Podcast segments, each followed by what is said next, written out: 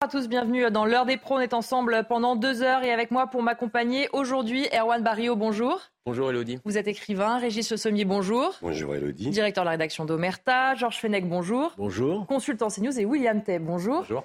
Politologue, au sommaire de votre émission aujourd'hui, on reparlera du drame de Cherbourg. Un homme de 18 ans a été mis en examen pour le viol accompagné de torture ou acte de barbarie début août à Cherbourg sur une jeune femme qui avait été hospitalisée dans un état grave. Le suspect est déjà connu défavorablement de la justice. Il a été placé en détention provisoire vendredi soir. Un acte évidemment d'une violence et d'une barbarie incroyable et le jeune homme avait déjà 17 mentions au fichier euh, du traitement des antécédents euh, judiciaires. Alors que faisait cet homme en liberté? Comment peut-on prévenir ou punir ces faits ignobles. Autre sujet, on parlera des copropriétaires qui n'en peuvent plus. C'est une situation intenable et ça se passe à Clichy. Depuis près d'un an, ils vivent sous la terreur à cause d'un locataire qui leur mène la vie dure. Agression verbale, musique à fond, menaces. L'homme n'a que faire des plaintes et ce, malgré les 25 réquisitions de la police municipale. On se rendra sur place. Et puis, triste record, depuis le début du mois, Marseille fait face à une recrudescence de violence, près d'un mort toutes les 48 heures, des règlements de compte avec usage quasi systématique des armes à feu. On en parlera évidemment avec mes invités, mais tout de suite, c'est l'heure de l'actualité avec vous, Somaya Labidi. Bonjour Somaya. Bonjour Elodie, bonjour à tous. À la une, le violent incendie qui s'est déclaré hier dans les Pyrénées-Orientales est désormais fixé. Les feux ont dévoré trois communes, dont la station balnéaire d'Argelès-sur-Mer. Plus de 3000 personnes ont dû être évacuées des campings alentours. Je vous propose de les écouter. En promenade sur Perpignan, donc on a vu des fumées au loin déjà sur Perpignan. Et on s'est dit que bon bah il y avait un incendie près de Perpignan, euh, comme on savait que ça arrive depuis euh, plusieurs semaines. On nous a euh, bloqué la route au moment d'arriver sur la rue de notre camping. On sort du camping avec notre voiture et là on a pris la navette pour aller à la mer et découvrir un peu le, système de la navette gratuite. Et en fait, quand on a voulu reprendre la navette pour monter en camping, on, nous a déposé ici au gymnase, voilà, en, en nous disant qu'on ne pouvait pas regagner le camping. Euh, c'est une aide sur laquelle comptent 3 millions de foyers euh, par an en moyenne. Il s'agit de l'allocation de rentrée scolaire. Elle sera versée dès demain et a été revalorisée de 5,6%. Sarah Fenzari. 3 millions de familles vont bénéficier demain de l'allocation rentrée scolaire. Ces 5 millions d'enfants âgés de 6 à 18 ans scolarisés ou en apprentissage dans un établissement public ou privé qui sont concernés. Cette année, le montant a été revalorisé, une hausse de 5,6% par rapport à la prime versée à l'été 2022. Attribuée sous condition de ressources, l'allocation s'élève cette année à 398 euros pour les enfants de 6 à 10 ans, 420 euros pour les enfants de 11 à 14 ans et 434 euros pour les adolescents de 15 à 18 ans. Cette aide est soumise à un plafond de ressources qui varie en fonction du nombre d'enfants à charge, 25 775 euros pour un foyer avec un enfant, auquel il faut ajouter 5 948 euros par enfant supplémentaire. Mais lorsque le foyer dépasse légèrement le plafond, la famille bénéficie alors d'une allocation de rentrée scolaire à taux réduit, dégressive en fonction de ses revenus. À la une de l'actualité internationale, sept personnes ont été blessées lors d'une représentation hier dans le parc d'attractions Europa Park en Allemagne. Un incident qui s'est produit dans un bassin rempli d'eau. Trois des blessés ont été placés en observation à l'hôpital et une enquête a été ouverte pour déterminer les circonstances de l'accident. Euh, Donald Trump inculpé de tentative de manipulation de la présidentielle de 2020 en Géorgie. Il s'agit de la quatrième inculpation pénale en moins de six mois pour l'ex-président des États-Unis. La chasse aux sorcières continue. Cela m'a l'air truqué. Pourquoi n'ont-ils pas inculpé il y a deux ans et demi? Parce qu'il voulait le faire en plein milieu de ma campagne politique, a-t-il réagi sur sa euh, plateforme. Direction Singapour à présent, où Lélé fête tout juste ses deux ans. Ce bébé panda est un véritable miracle. La reproduction chez cette espèce en voie de disparition relève du parcours du combattant. Samira Chabi. Dans ce zoo de Singapour, c'est la foule des grands jours. Ici, la star, c'est lui. Lélé qui célèbre tout juste ses deux ans.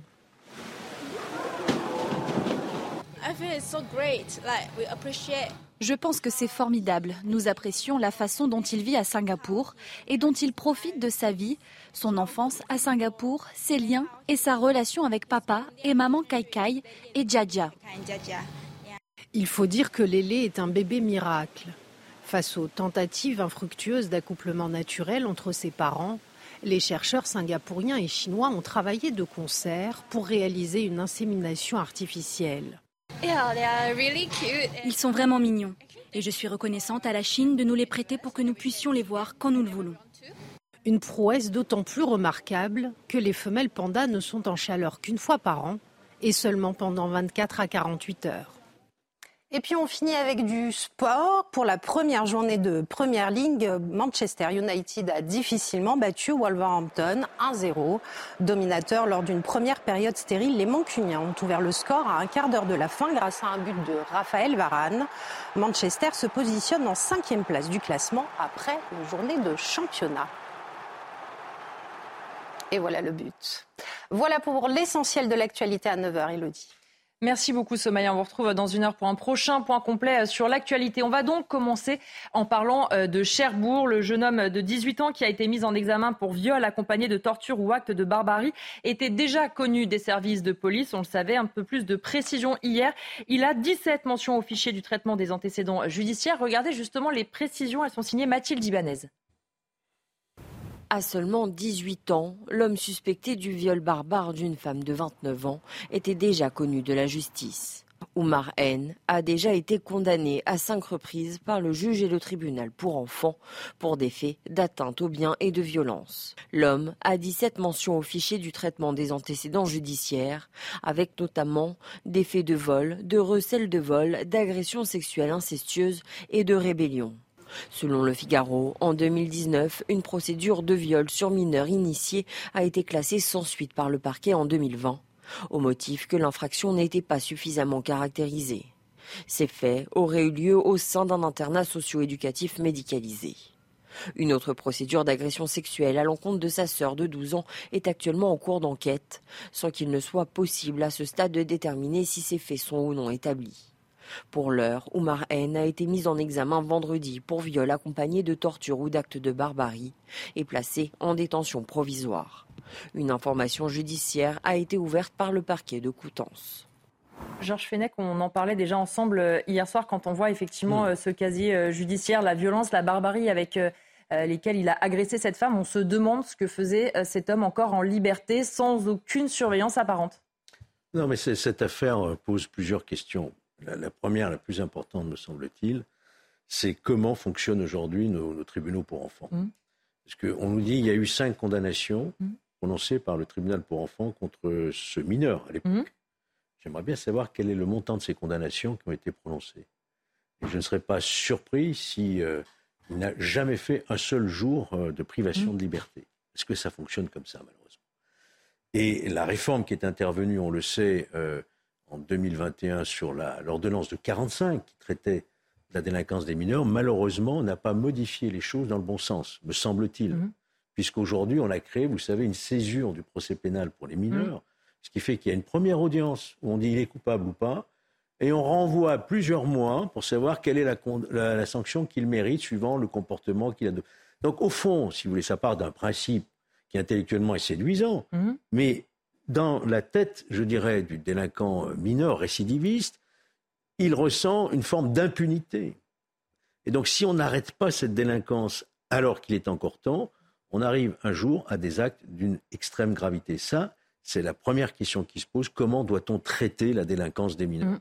Et la deuxième question, c'est le problème des troubles de la personnalité. Parce que pour commettre des actes d'une telle barbarie, il y a un problème, non pas de responsabilité pénale, ça ce sont les experts qui le diront, mais il y a un minimum de troubles de la personnalité qu'on ne sait pas aujourd'hui ou qu'on n'a pas les moyens, effectivement, de traiter correctement.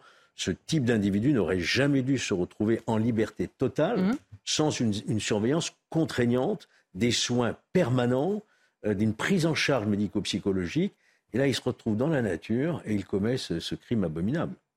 Erwan Barrieux, mm. effectivement, ces deux questions. D'abord, la justice des mineurs, on l'a vu aussi, même s'il ne faut pas le faire le parallèle, c'est pas la même histoire, mais avec euh, les émeutes, avec euh, des jeunes à la fois de plus en plus jeunes, de plus en plus violents, de plus en plus déterminés. Et effectivement, la question aussi de la psychiatrie. Éric Dupont-Moretti le disait euh, lui-même, c'est le parent pauvre de la justice. Et on voit quand même beaucoup d'histoires où on se dit si la personne avait pu être soignée, suivie, avec un traitement adapté, c'est peut-être mieux que les laisser en liberté, ne sachant pas véritablement quels sont les troubles de cette personne. Il y a deux choses qui frappent particulièrement dans cette affaire, c'est l'atrocité du crime et le nombre d'antécédents judiciaires du, du, suspect, c'est tellement excessif qu'en fait cela semble totalement absurde et irréel.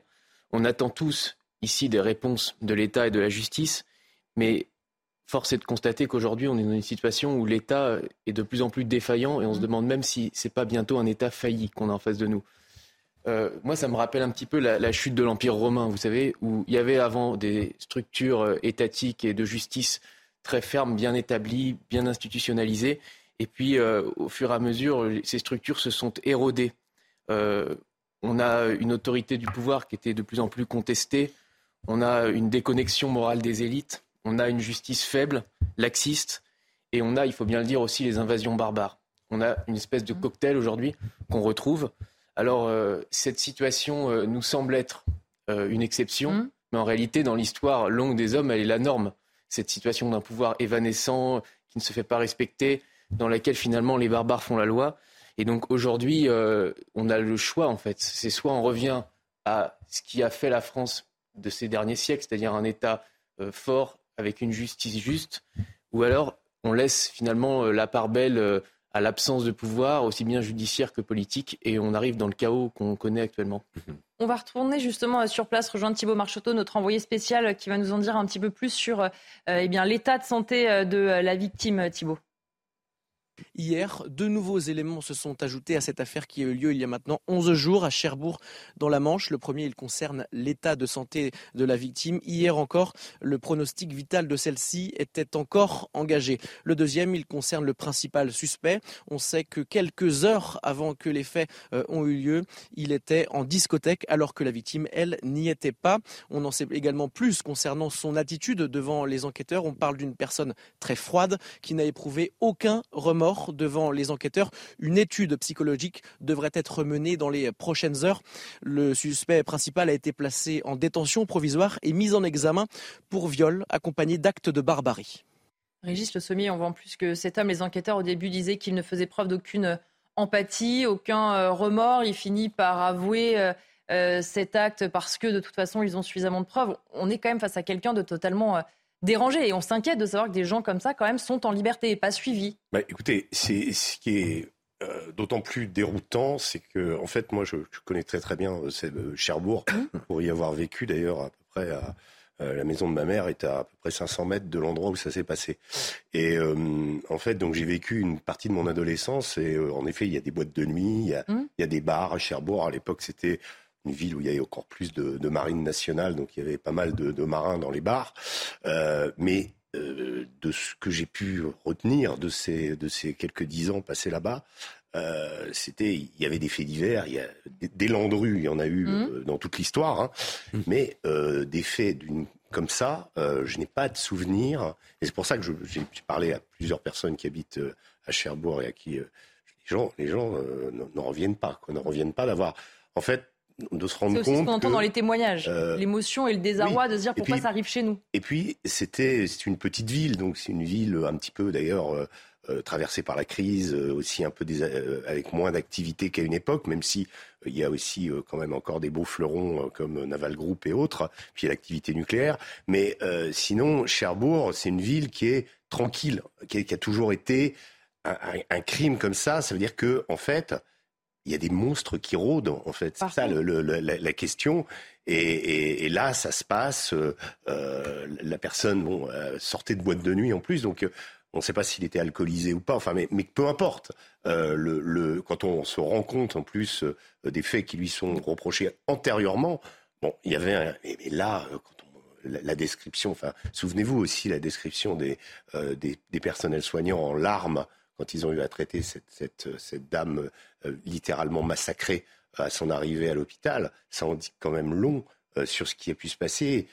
et une euh, cellule psychologique a même été mise en place quand même pour les soignants. Oui, c'est assez terrible. Et il a, profité sans doute aussi du fait que euh, là, euh, on est au plein mois d'août, il y a pas, il y avait peut-être pas grand monde pour alerter. Euh, je pense qu'elle a dû se débattre, elle a dû crier, etc. Mais finalement, voilà, lui, il a, pu commettre son, forfait en toute tranquillité. apparemment dans une petite impasse où habitait cette, cette dame.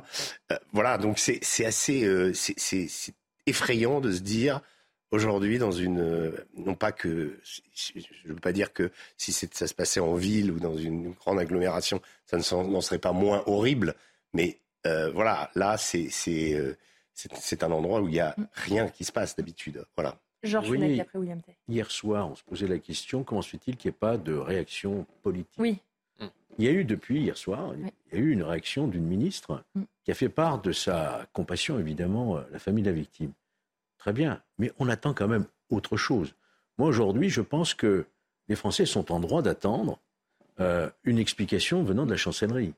C'est quoi oui, sur pourquoi ce dysfonctionnement, entre guillemets Comment je, Moi, je ne parle pas de dysfonctionnement, mm. mais j'ai besoin de savoir. Mm pourquoi ce, cet individu mineur, déjà connu pour des agressions mmh. sexuelles, se retrouve sans surveillance. C'est ça la vraie question qui doit euh, concerner aujourd'hui l'institution elle-même. Il ne s'agit pas de dire telle faute, telle faute, mais pourquoi on en arrive là C'est ça qu'on que je pense que les Français veulent comprendre.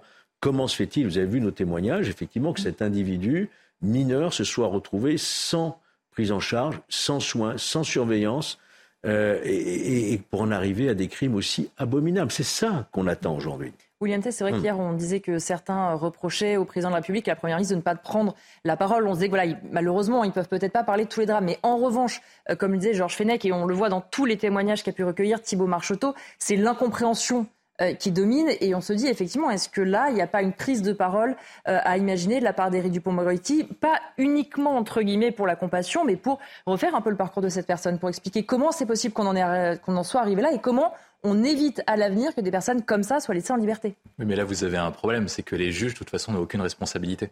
C'est-à-dire qu'en fait, les juges, c'est le seul corps à la différence de la police, à la différence du corps enseignant, même à la différence des journalistes, qui n'ont aucun, organisme de contrôle. Vous n'avez aucun contrôle des décisions de justice pour savoir si les juges ont pris ou pas une bonne décision. Et la question qui se pose, c'est que si Éric Dupont-Moretti intervient, on va dire ah bah il touche à l'indépendance de la justice. Si Darmanin intervient, on dira on touche à l'indépendance de la justice. De toute façon, à chaque fois qu'un ministre ou à chaque fois qu'un personnel politique questionne une décision de justice, on parle d'indépendance de la justice. Donc on ne peut pas remettre sur la table la question qui est essentielle, la responsabilité du juge et le fait qu'il doit être éventuellement interrogé et surtout contrôlé en termes de décision. C'est le seul corps qui n'est pas contrôlé en France. Est-ce que c'est acceptable au XXIe siècle? Je ne pense pas, même s'il faut préserver le sacro-saint autorité judiciaire indépendante. L'autre point que moi je vois sur la question judiciaire, c'est avec le profil que vous avez donné de, du, présumé coupable, mmh. pour l'instant il n'est toujours pas condamné, euh, c'est comment ça se fait qu'une personne comme ça soit en liberté? Mmh. La question Sans surveillance aucune. Exactement. Mais si vous regardez, si vous passez une journée en tribunal correctionnel,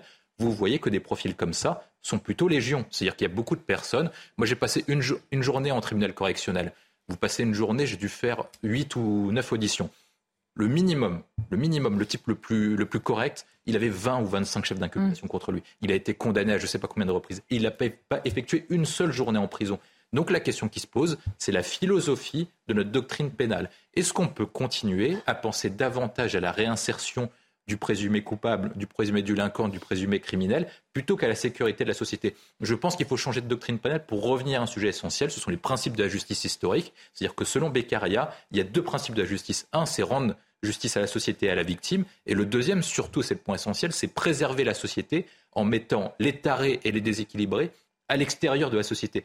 Or, au vu de ses antécédents, au vu du fait qu'il avait commis une agression contre sa petite sœur, le fait qu'il devait être vraisemblablement suivi au, tribunal des, au tribunal des jeunesses pour voir qu'il n'avait pas un profil tout à fait normal, jamais je pense qu'il aurait dû se retrouver en liberté. Et par contre... Oui, mais William, euh, César Beccaria avait aussi dit une troisième chose très importante, c'est pas le montant de la peine qui fait hmm. peur. Non, c'est l'effectivité. C'est la certitude qu'il exécutera la peine. Hmm. Or, aujourd'hui, on le sait très bien, il y a un problème d'inexécution des peines pour différentes raisons. Donc, tout ce système a failli. Effectivement, la justice, je crois que ce n'est pas excessif de le dire, elle ne remplit plus son rôle. Et d'ailleurs, euh, ça explique aussi l'antagonisme qui existe aujourd'hui entre l'institution policière et l'institution judiciaire. Oui. Les policiers se disant, mais à quoi ça sert finalement que nous interpellions des trafiquants de drogue pour les retrouver très rapidement ensuite en liberté parce que la justice ne fonctionne pas comme elle le devrait aujourd'hui. On en revient toujours à la même question. Quelle est la mission aujourd'hui du juge et quelle est l'effectivité des décisions qu'il prend? On va changer euh, de sujet maintenant euh, et parler euh, de Lisieux, puisqu'on va reparler de cette mort suspecte découverte ce vendredi matin. C'est le proviseur du collège Pierre Simon de la place à Lisieux dans le Calvados. Il a mmh. été retrouvé mort dans son établissement. On va voir justement les résultats de l'autopsie avec Célia Barotte, notre journaliste police-justice. Toujours aucune explication pour comprendre les causes du décès euh, de Stéphane Vittel. Selon le parquet de Lisieux, l'autopsie réalisée ce lundi à l'Institut médico-légal de Caen n'a pu ni exclure l'intervention euh, d'un tiers, ni établir avec certitude une cause naturelle du décès. Les médecins légistes ont complètement examiné le corps de Stéphane Vittel et ont tenté de rechercher des traces, des échymoses, des lésions traumatiques. Des analyses toxicologiques et anatomopathologiques complémentaires ont été requises, c'est-à-dire qu'il va y avoir une recherche de présence d'alcool, de stupéfiants ou encore de médicaments dans le sang de Stéphane Vittel et ses organes vont être examinés pour éventuellement euh, déterminer des anomalies liées à une maladie. Pour la femme de Stéphane Vittel, le principal s'est fait agresser car elle a vu une voiture partir en trombe avant d'entrer euh, dans le collège Pierre-Simon de la place à Lisieux et il y avait euh, selon elle de la lumière provenant d'une fenêtre. Les premières constatations ont permis d'identifier une trace d'effraction sur une porte secondaire du collège. L'enquête de police judiciaire poursuit donc son cheminement euh, classique, analyse du réseau euh, téléphonique, des images des caméras de vidéosurveillance du secteur. Et les auditions vont se poursuivre. Georges, quel est le but justement de ces analyses euh, complémentaires? L'autopsie n'ayant rien donné au début, on essaye de trouver d'autres indices plus concluants dans une deuxième étape? Bien sûr, il va y avoir donc des expertises poussées, notamment anatomopathologiques, hein, c'est-à-dire on va, on va les experts vont examiner très précisément chaque organe, euh, essayer de retrouver une lésion, peut-être qui aurait échappé au moment de, l'autopsie. Il va bien falloir qu'on détermine les causes mm. réelles de la mort. Ce n'est pas possible que nous n'y arrivons pas. Aujourd'hui, il y a une incertitude qui, quand même, est glaçante. Voilà et qui change tout, malheureusement, dans l'histoire. Qui rentre et qui, et qui meurt. Alors qu'il y avait de la lumière, il y a eu effraction, il y a une voiture qui est partie en trombe, il a une blessure sur la tête, et on se pose encore des questions. Naturellement, on pense tout de suite à une agression. Alors, euh, il faut rester prudent, bien, sûr. mais euh, moi, je, ne pourrais pas comprendre que, avec la vidéosurveillance, les bornages, les voitures, euh, les fractions, les traces qui vont nécessairement être relevées d'ADN ou autre, on n'arrive pas à élucider ce qui est encore un mystère pour l'instant, c'est-à-dire une incertitude sur les causes réelles de la mort. Et toujours est-il que euh, ce, chef d'établissement n'aurait pas dû mourir.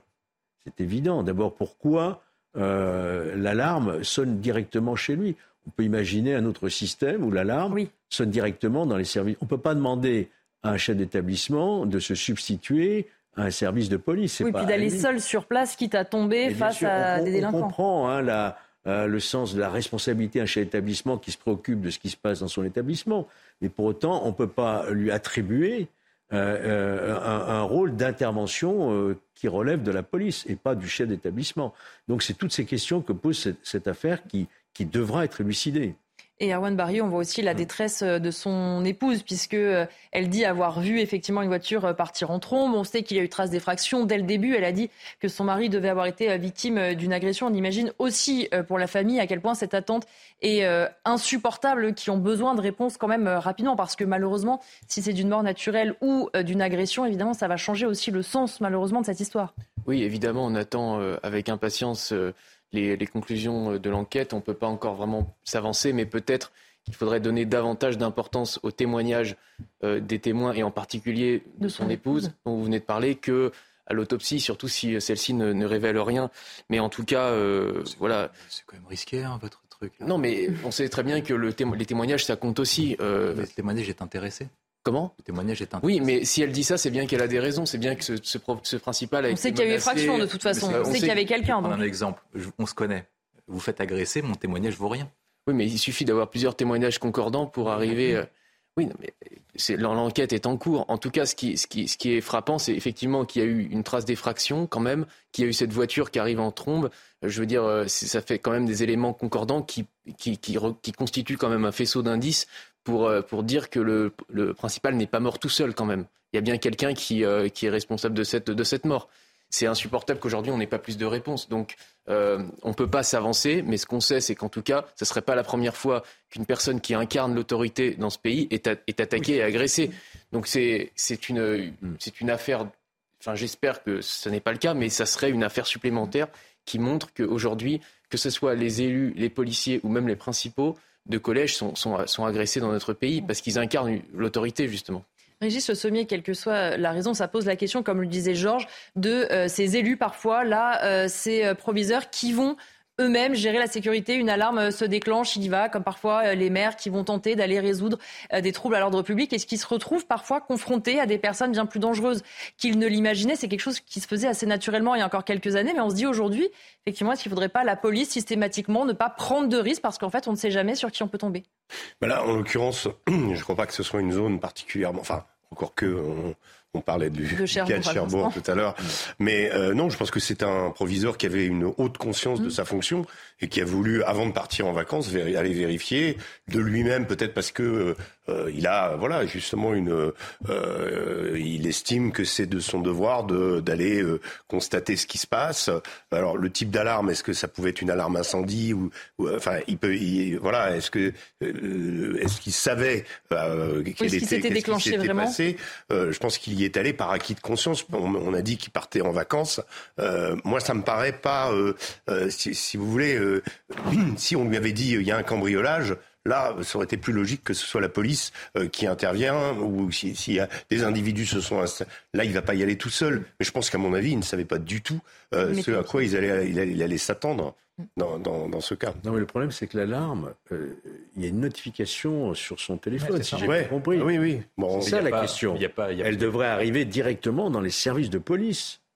Et pas sur son téléphone, parce que évidemment. Ça se fait beaucoup, malheureusement. Enfin, il y a oui, mais ça pose Comme les chefs d'entreprise aussi. Les chefs d'entreprise euh, ont, ce type de. J'entends bien, mais ça pose quand même question. On voit bien, mm. on voit bien que il y a un risque important. c'est vrai. William T pour terminer. Bah, sur ce sujet-là, lorsque vous connaissez les systèmes euh, d'alarme, en fait, ce qui se passe, c'est que vous recevez, pas vous recevez un appel en disant non pas il se passe quelque chose, ils se disent juste il y a une intrusion dans votre établissement, mm. et donc du coup, euh, vous venez ou pas. Le problème, c'est que lorsque vous faites appel à la police pour ça, ils refusent d'intervenir parce qu'ils n'ont pas les moyens de le faire, ils sont, pas, ils sont pas assez, ils n'ont pas assez de véhicules. Euh, moi, mon père est commerçant, il avait souvent des, alarmes le soir, et parfois, souvent, vous avez des alarmes parce qu'un produit est tombé ou parce que mm. vous pouvez avoir des erreurs, et à 90% ou 95%, c'est des erreurs humaines ou mais je pense qu'à mon avis, ils ne s'attendaient pas. Ils s'attendaient pas, exactement. Ils s'attendaient juste à fermer une fenêtre ou à éteindre une lumière, etc. Donc ça, c'est ça, c'est le premier point. Et on peut quand même saluer euh, le dévouement de, de ce chef d'établissement qui, sur le chemin des vacances, a voulu rentrer pour s'occuper de son propre établissement. La question qui est posée, parce qu'on n'a toujours pas les, les éléments sur euh, est-ce que c'est une mort accidentelle ou est-ce que c'est une mort suspecte, c'est la question de la protection euh, euh, des, dépositaires de l'autorité mm. publique, de quelque manière que ce soit, que ce soit les médecins, même si ce n'est pas directement public, c'est parapublic, les chefs d'établissement, les professionnels, les professionnels de l'éducation nationale. Il faut dire que 6% des personnels de l'éducation nationale se font agresser physiquement par an. 16% des personnels de mm. l'éducation nationale subissent des agressions euh, et des menaces. Et donc la question qui se pose, notamment avec Samuel Paty et l'ensemble des menaces auxquelles fait face le personnel de l'éducation nationale, c'est comment les protéger efficacement de leur mission de service public. Déjà qu'il y a des problèmes de recrutement en raison des problèmes de salaire, des problèmes de recrutement en raison des conditions euh, matérielles, la question de crise de vocation sur le fait d'exercer son métier ou pas. Est-ce qu'on veut ajouter en plus des risques de sécurité alors qu'on a déjà du mal à trouver des professeurs Gabriel Attal doit trouver 3000 professeurs d'ici septembre. Comme l'année dernière, euh, Papendia, il devait en trouver 4000 à 5000. Donc si par cas, on veut faire en sorte que ce métier soit sécurisé, il faut davantage les protéger pour qu'eux puissent assurer leur mission essentielle qui est la transmission du savoir. On va marquer une courte pause et on se retrouve pour la suite de l'heure des pros avec mes invités. À tout de suite. Des copropriétaires qui n'en peuvent plus, une situation intenable et ça se passe à Clichy depuis près d'un an. Ils vivent sous la terreur à cause d'un locataire qui leur mène la vie dure, agression verbale, musique à fond, menaces. L'homme n'a que faire des plaintes et ce malgré les 25 réquisitions de la police municipale. Regardez ce reportage, il est signé Dounia Tangour, Sacha Robin et Olivier Gangloff. C'est un véritable enfer que vivent les copropriétaires d'un immeuble de la rue Chance-Milly à Clichy en région parisienne. Obligés de vivre avec un voisin ingérable, tapage, insultes, hurlements ou encore menaces sont devenus leur quotidien. Il a boire, il met la musique à. Après, ben, s'il y a quelqu'un qui lui quelque chose, euh, commence à les crier. Hébergé par un membre de sa famille, l'homme de 36 ans vit dans cet immeuble depuis l'été 2022, malgré le fait qu'il soit visé depuis peu par une obligation de quitter le territoire. Victime de son comportement agressif, certains copropriétaires ont même préféré quitter leur logement. Excédés, d'autres ont multiplié les recours contre lui en vain. On mains courantes. Euh, on s'est adressé aux députés, on s'est adressé euh, au premier adjoint euh, chargé de la sécurité euh, qui euh, ne peut pas faire plus que prévu. Malheureusement, euh, on ne peut pas déloger quelqu'un sans qu'il y ait une procédure très complexe. Malgré les plaintes déposées, les pétitions et les interventions de police à répétition, l'homme qui occupe les lieux légalement ne peut pas être expulsé.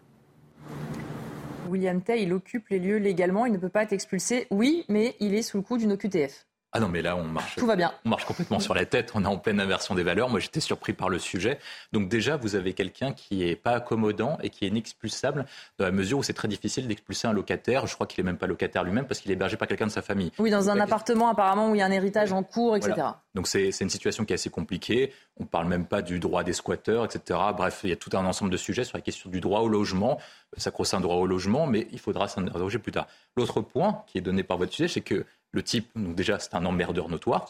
C'est un gros mot, William Terre, on n'en dit pas Oui, pardon. C'est quelqu'un qui cause des troubles publics à, son voisinage immédiat.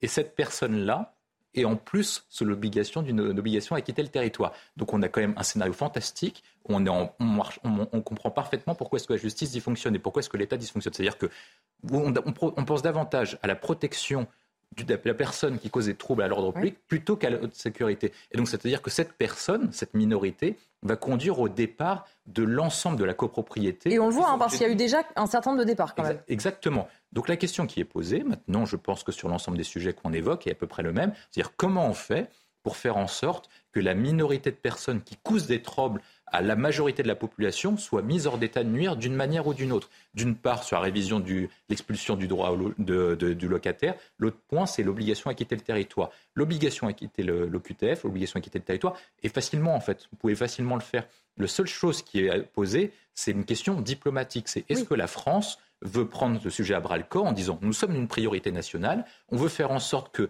l'État français l'autorité de l'État soient appliqués partout sur son territoire, et à commencer par les OQTF. Donc on appelle le pays en question. Je n'ai pas la nationalité de ce monsieur.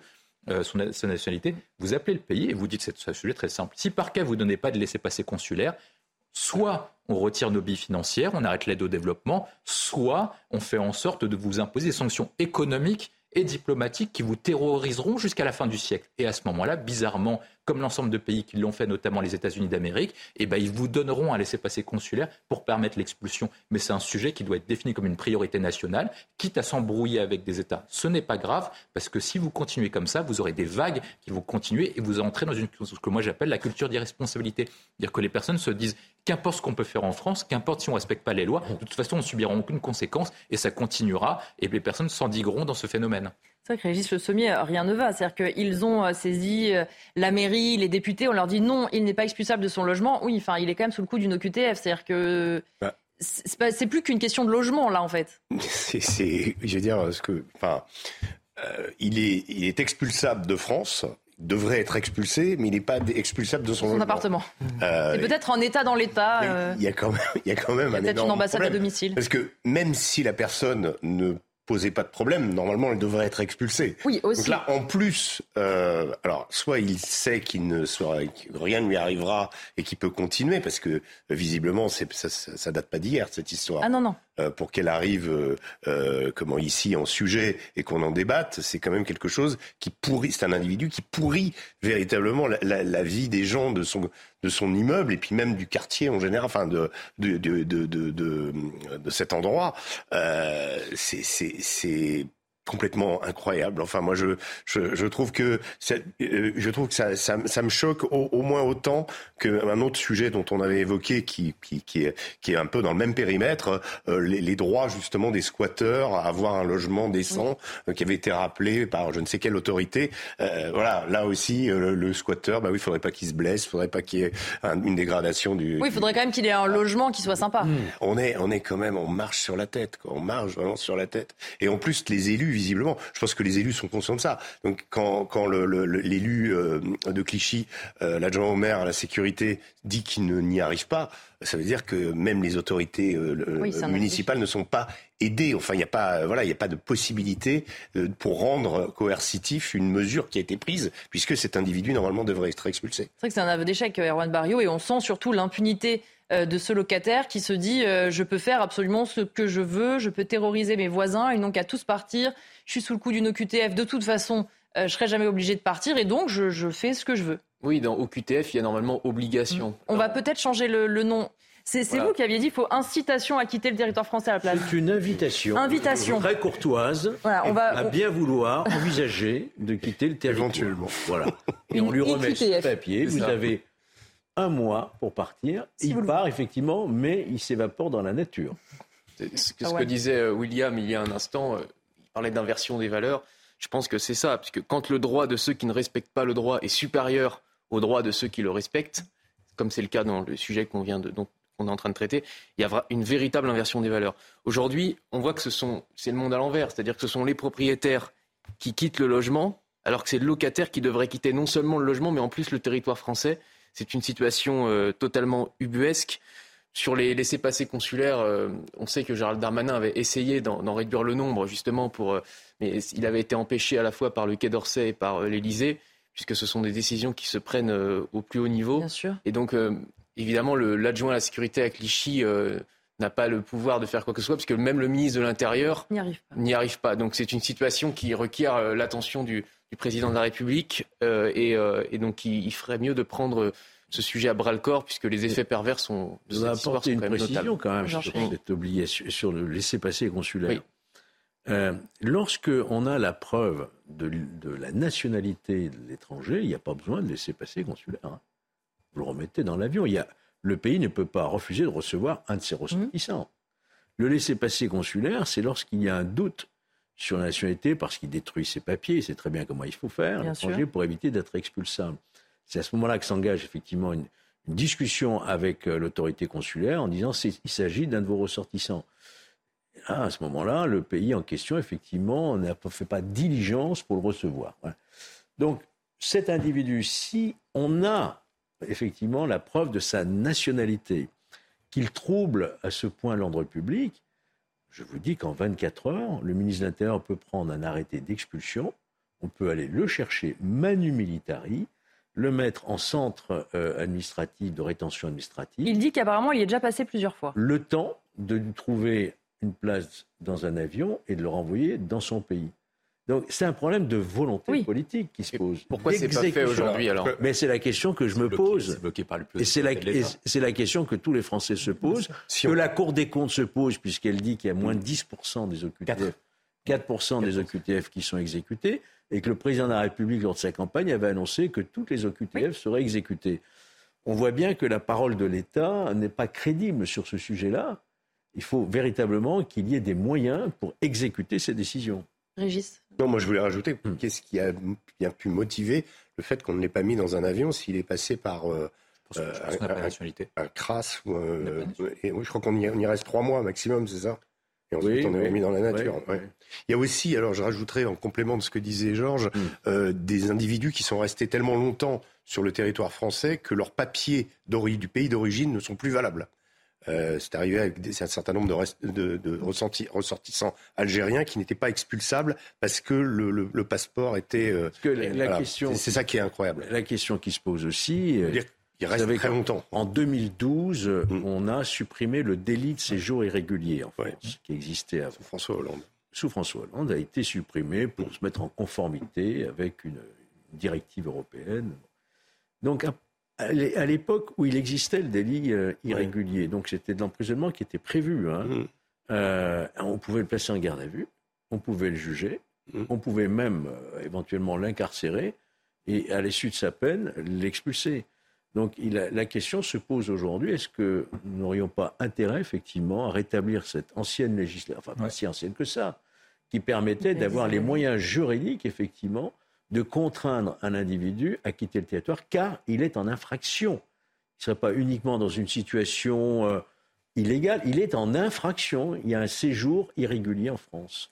On va parler d'un autre sujet maintenant et de Marseille parce que depuis le début du mois, les choses s'accélèrent dans la cité phocéenne avec près d'une mort toutes les 48 heures. Une violence qui se généralise dans la ville et qui n'est plus simplement cantonnée à certains quartiers sensibles.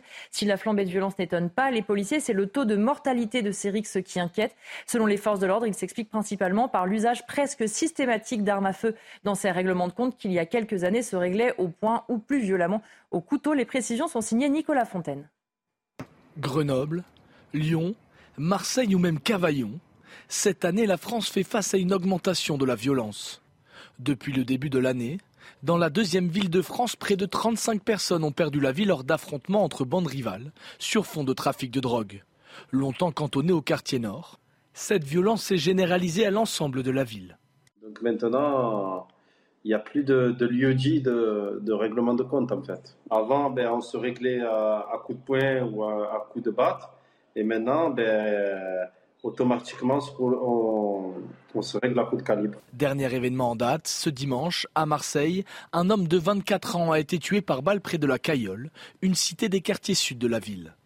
Un meurtre qui survient seulement 24 heures après celui d'un homme de 21 ans dans le 15e arrondissement. Ça fait une quinzaine de jours. Euh, c'est tous les soirs, tous les soirs, tous les soirs, plusieurs coups de feu dans, les cités marseillaises. On a des blessés par balle et on a de nombreux euh, décès euh, par arme à feu. Et face à ça, on a des policiers qui, il faut le reconnaître en ce moment, sont, sont assez désemparés, sont dans un désarroi profond. Dans la cité phocéenne, les forces de l'ordre sont dépassées. Désormais, ce ne sont plus deux, mais bien plusieurs clans qui s'affrontent au quotidien. William est-ce qu'on doit euh, s'étonner de ce qu'on entend À la fois le fait que cette violence qui était cantonnée au quartier nord ait lieu maintenant partout dans Marseille, la Canebière, le Vieux-Port, toutes les zones de la ville y passent, et surtout que maintenant on soit avec un usage des armes à feu quasiment euh, systématiquement? Bah, La société est marquée par un phénomène d'ultra-violence et de barbarisation.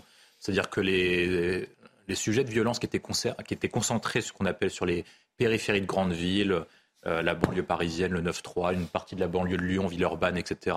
Et désormais touche maintenant les, les centres-villes urbains et même les villes de taille moyenne et les villes de taille intermédiaire. C'est-à-dire que l'ultraviolence se répand partout. C'est le premier phénomène. Le deuxième phénomène, c'est que vous avez une barbarisation. C'est-à-dire qu'à l'époque où vous avez des altercations verbales entre jeunes, éventuellement quelques échanges de coups de poing, là maintenant tout de suite on sort un couteau, une arme blanche ou maintenant des armes à feu.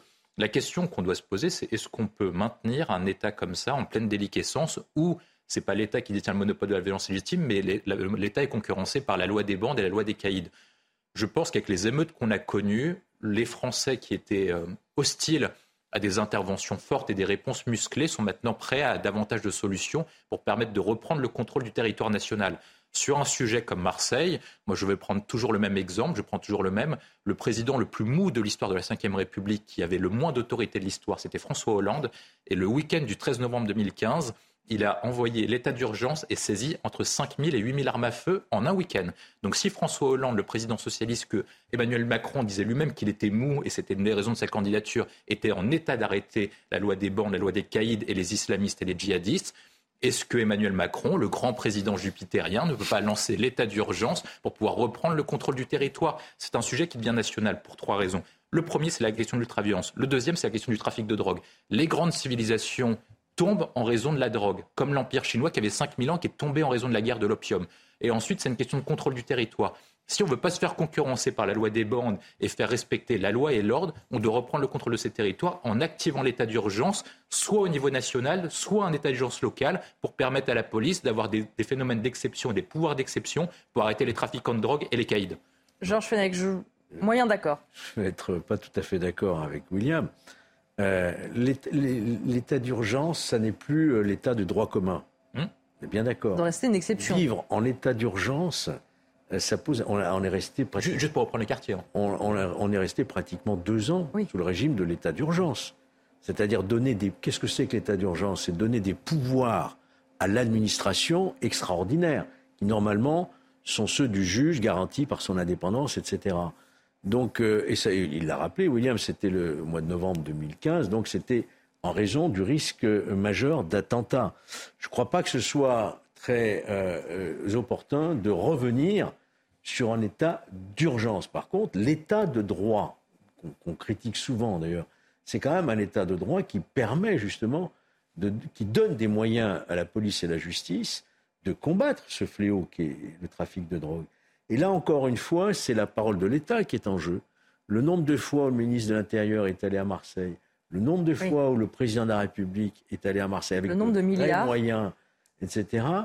Et pardonnez-moi de me répéter, je vais finir par être lassant. Jamais. Que deviennent les, le travail de la police? Interrogez-vous. Faites euh, un point sur les condamnations. Quels sont les montants des condamnations contre ces dealers? Quelle est la condamnation Quelle est l'effectivité de cette condamnation Voyez-vous? Donc, à partir de là, il n'y a pas besoin d'état d'urgence. Appliquons déjà l'état qui existe, c'est-à-dire sanctionnons à la hauteur de la gravité de ce qui est en train de se passer dans notre pays en matière de trafic de stupéfiants. Régis Sommier. Oui, moi je voulais rajouter par rapport justement au trafic de stupéfiants et, et m'intéresser spécifiquement au cas de Marseille, parce que là on est vraiment dans un, il y a eu une accélération de, la guerre des gangs à Marseille euh, en ce moment, puisque maintenant c'est plus. Il y avait deux gangs principaux qui s'affrontaient, puisque ce qu'a dit votre reporter est totalement juste, c'est-à-dire que ça atteint des, quartiers du sud maintenant, parce qu'il y a une multiplication, il y a, de plus en plus d'acteurs dans ce trafic de drogue. Il faut réaliser que les meilleurs points de, de deal à Marseille, il y en a trois qui sont situés dans les quartiers nord, c'est 150 000 euros par jour. En moyenne, c'est 80 000. Donc, vous imaginez la manne financière qui existe autour du trafic de drogue. Ces, gangs, qu'est-ce qu'ils ont? Maintenant, ils ont des tueurs à gages. C'est-à-dire des gens qui vont cibler. D'ailleurs, il n'y a pas longtemps, on en a vu un qui s'exprimait, qui expliquait qu'il était capable de monter des opérations pour régler des comptes jusqu'en région parisienne. Il disait ça face à la caméra. Il était caché, mais enfin, il expliquait, voilà. Il avait un pseudo, etc. Donc, il y a, euh, on est dans une situation là. C'est pas nouveau le grand banditisme à Marseille. Il y a eu euh, des cas, la French Connection, etc. Mais là, on est dans une situation absolument critique. Qui, il y a une spécificité marseillaise et ça explique aussi euh, pourquoi le nombre de crimes a augmenté, justement à cause de ces rivalités entre bandes. Erwan Barrio, pourtant, euh, Georges en parlait, il y a quand même ce plan Marseille en grand, des visites d'Emmanuel Macron qui durent trois jours, 5 milliards pour l'État, 15 milliards au total avec les collectivités signe que euh, les moyens financiers ne changent pas forcément tout Est-ce que c'est un problème de volonté politique? Qu'est-ce qui fait que ça ne marche pas alors qu'on met sur Marseille des forces de l'ordre et des milliards comme on n'en met nulle part ailleurs en France? J'entendais ce matin une habitante de ces quartiers qui disait on demande un État fort et on a confiance en la nouvelle ministre Agresti-Roubache parce qu'elle est d'ici. Oui. Donc déjà, ça prouve une chose, c'est que les habitants de ces quartiers croient encore dans l'État et croient encore qu'il est possible pour l'État de les sauver ce qui n'est pas évident quand même, puisque on pourrait au moins être euh, agnostique euh, vis-à-vis de l'action de l'État, si ce n'est totalement athée vu la situation que nous vivons. Mais euh, les gens y croient encore. Donc j'allais dire, c'est une opportunité pour l'État de, voir que la population pense toujours qu'il est légitime d'agir pour, pour la population. Aujourd'hui, on parle, on parle de Marseille. Aujourd'hui, à Marseille, c'est le jour du dépassement. Pas le dépassement écologique, mais le dépassement du nombre de tués par rapport à 2022. 32 morts. 32 euh, morts en 8 mois, alors qu'il avait fallu un an l'année dernière pour atteindre ce chiffre euh, terrible du nombre oui, de Oui, malheureusement, c'est un règlement de compte mortel toutes les 48 heures depuis le début du mois. Et, exactement. Donc là, euh, l'État devrait se saisir de la question, puisqu'il a la population de ces quartiers qui est la première à l'appeler aujourd'hui. Mmh. C'est pas et la première victime de cette situation. les effectifs de police ont été augmentés à Marseille. à chaque fois. Ils n'ont de cesse d'être augmentés d'ailleurs. Deux visites du président de la République. C'est avant c'était toujours le premier ministre qui s'occupait de Marseille. Là, le président en a fait, euh, je dirais, une cause quasiment. Et quand il y va, c'est presque un voyage d'État. Alors euh, en France, mais, la, question, c'est que les effectifs de police ont été augmentés euh, dans la lutte et, visiblement, il n'y a pas de résultat. Mais c'est pas, mmh. pas une question de moyens. On avait le débat un instant avec Georges. C'est une question de pouvoir qu'ils ont. De toute façon, les trafiquants de drogue, maintenant, comme vous le rappelez, sont organisés. Donc, de toute façon, ils ont les moyens de savoir comment s'organiser, d'éviter les procédures, d'envoyer des jeunes aller se faire attraper à leur place. Ce qu'il nous faut, c'est des pouvoirs d'exception. Quand vous regardez euh, l'histoire des trafiquants de drogue dans tous les différents pays, à chaque fois, tous les pays mettent des pouvoirs d'exception. Les États-Unis l'ont fait. Ils ont quasiment déclenché une guerre contre la Colombie et contre Pablo Escobar. Ils ont mis des moyens exceptionnels également contre la mafia. Nous, on n'aura pas le choix. Ils sont bien organisés comme l'a rappelé Mieux Sommier, ils gagnent 150 000 euros par jour. Évidemment, ils voudront par, pas par point de deal. Par point de deal, pardon. Ça fait 450 000 euros pour les trois points de deal de Marseille par jour. Donc évidemment, ils laisseront pas, euh, laisser passer cette manne financière. C'est une question de concurrence. Qui est le plus fort chez nous? Est-ce que c'est l'État français ou est-ce que c'est les, les, trafiquants de drogue et la, et la loi des gangs? Qui a les moyens de vouloir reprendre le contrôle? À l'époque, en 2005, les habitants des quartiers étaient, étaient mitigés Là, vous n'êtes pas sur le même sujet. Lorsque vous demandez aux habitants des quartiers qui ont vécu les émeutes, ils disaient faut envoyer l'armée. Mais s'il faut envoyer l'armée, c'est pour faire quoi? C'est pour tirer, c'est pour établir l'ordre. Donc le point essentiel et l'ensemble des sujets que nous avons menés depuis 30 ans, échec de la politique de la ville, échec des milliards injectés, augmentation des forces de l'ordre, mais la situation ne se résout pas avec l'augmentation du nombre de morts. Donc ce qu'il nous faut, et ce qu'il faut aux policiers et aux juges, c'est une mission d'urgence, une loi d'exception pour reprendre le contrôle du territoire, pour faire en sorte qu'ici, on soit en France et que la loi de la République française s'applique. Moi, je pense que le seul moyen qu'on a, c'est l'état d'urgence, contrairement à Georges, parce que ça nous permettra de nous donner des moyens qui sont maximum. Quand vous demandez aux policiers, c'est comme ça qu'ils ont pris 5000 armes à feu en un week-end. Si on leur donne les moyens, ils vont reprendre le territoire et ils vont reprendre Marseille. Georges, pour terminer. Encore une fois, sans aller jusqu'à l'état d'urgence, mais vous avez cité euh, l'exemple américain. On a effectivement créé une agence nationale antidrogue. On pourrait quand même imaginer, s'agissant du fléau numéro un en France, la drogue est à l'origine de un crime ou délit sur cinq. Vous imaginez Donc, on peut très bien imaginer euh, une structure pyramidale avec un parquet national antidrogue, comme il existe un parquet national antiterroriste, comme il existe aussi euh, un parquet national financier. On mhm. pourrait très bien imaginer un parquet national antidrogue avec des moyens et la structure sur le modèle américain qui coordonne. C'est quasiment militaire. Hein. La, DEA mais c'est ce qu'il nous faut. La DEA, il nous faut une, DEA à la française. Sauf qu'en France, on a une mission interministérielle mm. qui s'occupe à la fois des drogues, de la drogue, du tabac, de, l'alcool, du vin, qui est présidée par un médecin. C'est très bien. Il faut faire de la prévention. Mais, mais donnons-nous les moyens de déclarer une véritable guerre c'est le mot qui est employé par tous les ministres qui se mmh. succèdent. Place Beauvau, c'est une guerre, une guerre, c'est la mère des batailles, c'est ceci. Mmh. Et donner à la structure, faites des mmh. structures qui soient des structures guerrières pour déclarer véritablement la guerre au trafic de stupéfiants. On continuera de parler de Marseille juste après la pause, mais on marque une dernière pause ensemble pour l'heure des pros et puis on fera un point sur l'actualité aussi à 10h. À tout de suite. De retour dans l'heure des pros, évidemment, les, débats continuent dans un instant, mais tout de suite le point sur l'actualité avec Somaya Labidi. Rebonjour Somaya. Bonjour Elodie, bonjour à tous. À la une de l'actualité, le violent incendie qui s'est déclaré hier dans les Pyrénées-Orientales est enfin fixé. Gérald Darmanin précise sur X que le feu a parcouru 500 hectares et de nombreuses habitations ont pu être sauvées. Un camping a été détruit avec environ 800 personnes à reloger. Euh, plein soutien à nos soldats du feu, plusieurs ont été blessés, dont un gravement. La victime d'un viol barbare à Cherbourg est toujours entre la vie et la mort. L'auteur présumé a, été interpellé jeudi dernier et placé en garde à vue. Suite à ses aveux, l'homme de 18 ans a été mis en examen et placé en détention provisoire. Retour sur son profil avec Mathilde Ibanez. À seulement 18 ans, l'homme suspecté du viol barbare d'une femme de 29 ans était déjà connu de la justice. Oumar N a déjà été condamné à cinq reprises par le juge et le tribunal pour enfants pour des faits d'atteinte aux biens et de violence. L'homme a 17 mentions au fichier du traitement des antécédents judiciaires, avec notamment des faits de vol, de recel de vol, d'agression sexuelle incestueuse et de rébellion. Selon le Figaro, en 2019, une procédure de viol sur mineur initié a été classée sans suite par le parquet en 2020 au motif que l'infraction n'était pas suffisamment caractérisée. Ces faits auraient eu lieu au sein d'un internat socio-éducatif médicalisé. Une autre procédure d'agression sexuelle à l'encontre de sa sœur de 12 ans est actuellement en cours d'enquête, sans qu'il ne soit possible à ce stade de déterminer si ces faits sont ou non établis. Pour l'heure, Oumar N a été mis en examen vendredi pour viol accompagné de torture ou d'actes de barbarie et placé en détention provisoire. Une information judiciaire a été ouverte par le parquet de Coutances. La dernière. Affaire suivie de près par la secrétaire d'État chargée de l'égalité entre les femmes et les hommes, Bérangère Couillard. En contact avec le sous-préfet de Cherbourg, je suis de près l'évolution de l'état de santé de la victime de l'atroce agression. Les services de l'État, police, justice et les professionnels de santé entourent sa famille. Je veux assurer ses proches du soutien du gouvernement, a-t-elle écrit sur X, anciennement euh, Twitter.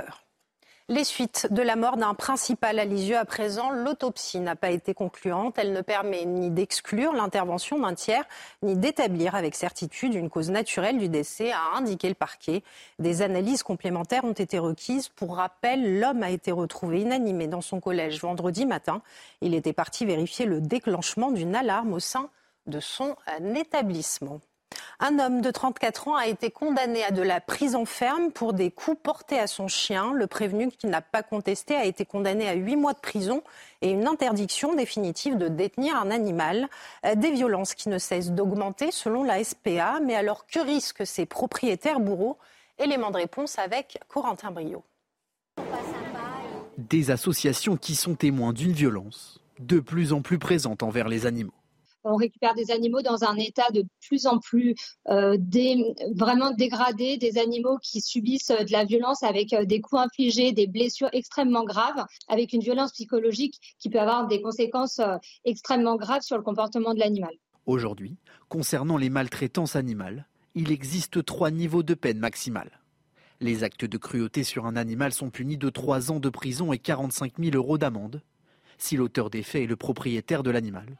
C'est alors considéré comme une circonstance aggravante et la peine monte à 4 ans d'emprisonnement et 60 000 euros d'amende. Enfin, si ces actes de violence provoquent la mort de l'animal, la peine est de 5 ans de prison et de 75 000 euros d'amende.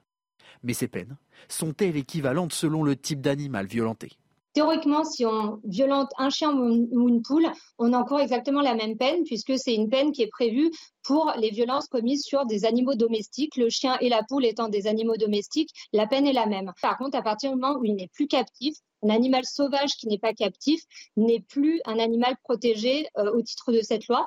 Selon la SPA, les signalements pour maltraitance animale ont augmenté de 52% en 2022.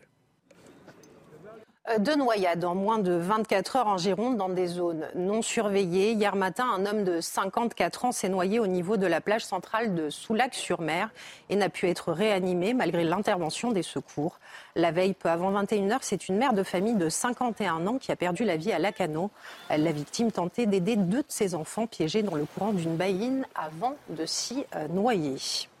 Des centaines de vols annulés au Japon à cause d'un typhon. L'âne a touché terre ce matin dans l'ouest du pays, amenant des vents violents et des pluies torrentielles. Les autorités sur place craignent des inondations et de nombreux glissements de terrain. Euh, voilà ce qu'on pouvait dire de l'essentiel de l'actualité à 10h, Elodie. Merci beaucoup, euh, Somaya Labidi. On va reprendre les débats avec euh, mes invités et on va continuer à parler de Marseille, mais pour un autre sujet, parce que la grève des salariés de la propreté de la gare Saint-Charles, qui dénonce le non-paiement de salaire, continue à Marseille. Leur employeur, Laser Propreté, qui a porté plainte, l'a contesté lundi devant le tribunal judiciaire de Marseille. Résultat, la décision sur la légalité ou non de cette grève sera remise en délibéré ce vendredi. Les explications de Corentin Brio. Devant le tribunal de Marseille, les salariés réclament leur salaire. Alors que la décision sur la légitimité du mouvement de grève entamé depuis deux semaines sera décidée ce vendredi, les syndicats continuent d'exprimer leur colère. Qu'il arrive, comme je vous dis, on sera déterminé et on ira au bout. Et euh, il ne s'agit pas là de défaite ou de victoire pour les uns ou pour les autres, mais simplement euh, de droit, du respect de nos salaires et qu'on puisse retrouver euh, le chemin du travail. Depuis le 1er août, plusieurs salariés de Laser Propreté chargés du nettoyage de la gare Saint-Charles sont en grève. Beaucoup affirment ne pas avoir perçu l'entièreté de leur salaire de ces derniers mois, mais l'entreprise accuse les grévistes d'empêcher certains de leurs collègues de reprendre le travail. Quand on a un conflit, on doit dire pourquoi. Et ça, c'est extrêmement flou et je maintiens, et je l'ai prouvé par voie d'huissier à l'inspection du travail, que nous avons payé l'intégralité des salaires qui étaient l'objet de la grève. On l'a entendu sur toutes les antennes. Face à l'accumulation de déchets à la gare, le maire de Marseille, Benoît Payan, avait pris un arrêté jeudi dernier obligeant la SNCF à nettoyer la gare en raison des risques d'incendie et d'insalubrité. William T, décidément, euh, tout va bien à Marseille. Effectivement, c'est la ville de, tous les bonheurs et de tous les rêves.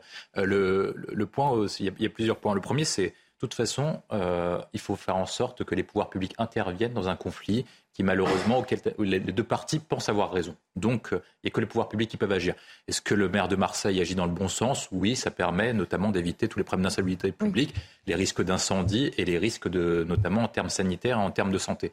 L'autre point que moi je vois qui est intéressant, c'est qu'à chaque fois qu'en France vous avez un conflit, il n'y a aucun moyen pour que ça se résout pacifiquement. Il y a forcément des piquets de grève, des émeutes, des guerres nucléaires, des conflits, etc. Donc, est-ce qu'on peut arriver dans une démocratie libérale Sans guerre nucléaire voilà, pour des poubelles. Est-ce qu'on peut pacifier la société pour faire en sorte que des personnalités et deux camps puissent se mettre autour d'une table, puissent négocier convenablement et puissent arriver à une solution pacifique? Le but quand même d'une démocratie, le but d'une société organisée, c'est quand même de résoudre les conflits pacifiquement. Il ne faut pas l'oublier, c'est l'essence même de notre civilisation. Erwan Barrio et Régis Le Sommier. Oui, euh, on n'est pas malheureusement ou heureusement, je ne sais pas, dans une social-démocratie scandinave euh, dans laquelle les gens se mettent pacifiquement autour de la table. On peut le souhaiter. En tout cas, euh, Marseille, c'est une ville dans laquelle les syndicats ont toujours eu beaucoup de poids. D'abord avec la CGT, ensuite avec FO. Et ils ont aujourd'hui des revendications pour de meilleurs salaires parce qu'ils font un travail indispensable, il faut quand même le rappeler. La propreté, c'est essentiel. On a vu d'ailleurs récemment à quoi pouvaient ressembler les rues de Paris quand les, les n'y étaient pas et c'était pas réjouissant. Donc ils font un travail indispensable et euh, dans des conditions difficiles. Donc il faut quand même soutenir leurs revendications et euh, moi je, me, je suis à leur côté. Après, comme disait Maurice Thorez, il faut aussi savoir arrêter une grève quand les revendications sont satisfaites et surtout il faut que Marseille reste plus belle la vie et pas poubelle la vie. Joli. Régis Non, moi, tout a été dit. Moi, je, non, je rajouterais que sur cette manière, euh, cette manie plutôt que les Français ont de, chercher de conflit ou en tout cas de, euh, d'aboutir immédiatement à l'épreuve de force. Il n'y a pas que les, social-démocraties scandinaves qui se mettent autour de la table. En Allemagne, le conflit arrive quand les, autres solutions ont été épuisées et, le dialogue entre les syndicats et le patronat est antérieur à la, grève. Euh, pourquoi en France c'est toujours euh, une question de lutte C'est une tradition quelque part. mais bon, bah, on le voit, euh, quand le blocage euh, se, poursuit ou, que la situation pourrit, ben, c'est l'usager finalement, euh, l'habitant de la ville qui en paye les conséquences. On va parler d'un autre sujet maintenant. Euh, un homme a été euh, arrêté par les policiers parce qu'il circulait à trottinette avec des écouteurs. Ça se passe à La Rochelle et il s'en est pris violemment aux fonctionnaires de police. Il a mordu l'un d'entre eux, un policier à la BAC, au point de lui sectionner le pouce. Le fonctionnaire de police a été opéré euh, ce lundi. Évidemment, l'individu a été placé en garde à vue. Il pourrait être poursuivi pour outrage, rébellion et violence volontaire sur personne dépositaire de l'autorité publique. Vous êtes en train de voir justement sur cette vidéo la tentative d'interpellation. Alors voilà, a priori, les choses se passent plutôt calmement et vous allez voir que assez rapidement la situation va entre guillemets euh, dégénérer, qui va s'en prendre aux forces de l'ordre. Euh, William Tess, c'est absolument incroyable, c'est-à-dire qu'on est face à un homme qui va quand même mordre le pouce d'un policier, que c'est ça dont il s'agit, lui sectionner une partie du doigt parce qu'il est interpellé. On en est là maintenant. Ah mais c'est un monde de dingue. Il y a de plus en plus. Euh, on dit souvent de ne pas être ce terme-là, donc on va parler de déséquilibré, voilà, de personnes qui se disent voilà, on est arrêté par la police, donc on va lui mordre le doigt. Qu'importe le raison d'interpellation, qu'importe que la personne euh, interpellée considère que l'intervention de la police est illégitime. Dans un monde normal, dans un monde civilisé, on ne conteste pas euh, l'autorité de la police. Encore moins, on essaie de lui mordre le doigt, quitte à lui arracher. Quand même. Enfin, on a un monde de, de, vraiment déséquilibré. Il y a beaucoup de questions qui doivent être posées. Je pense qu'un des points essentiels, notamment, qui, il y a deux points, je pense, qui justifient ce comportement. Un, on a un nombre de déséquilibrés qui est de plus en plus important, donc ça, ça, ça c'est un autre point.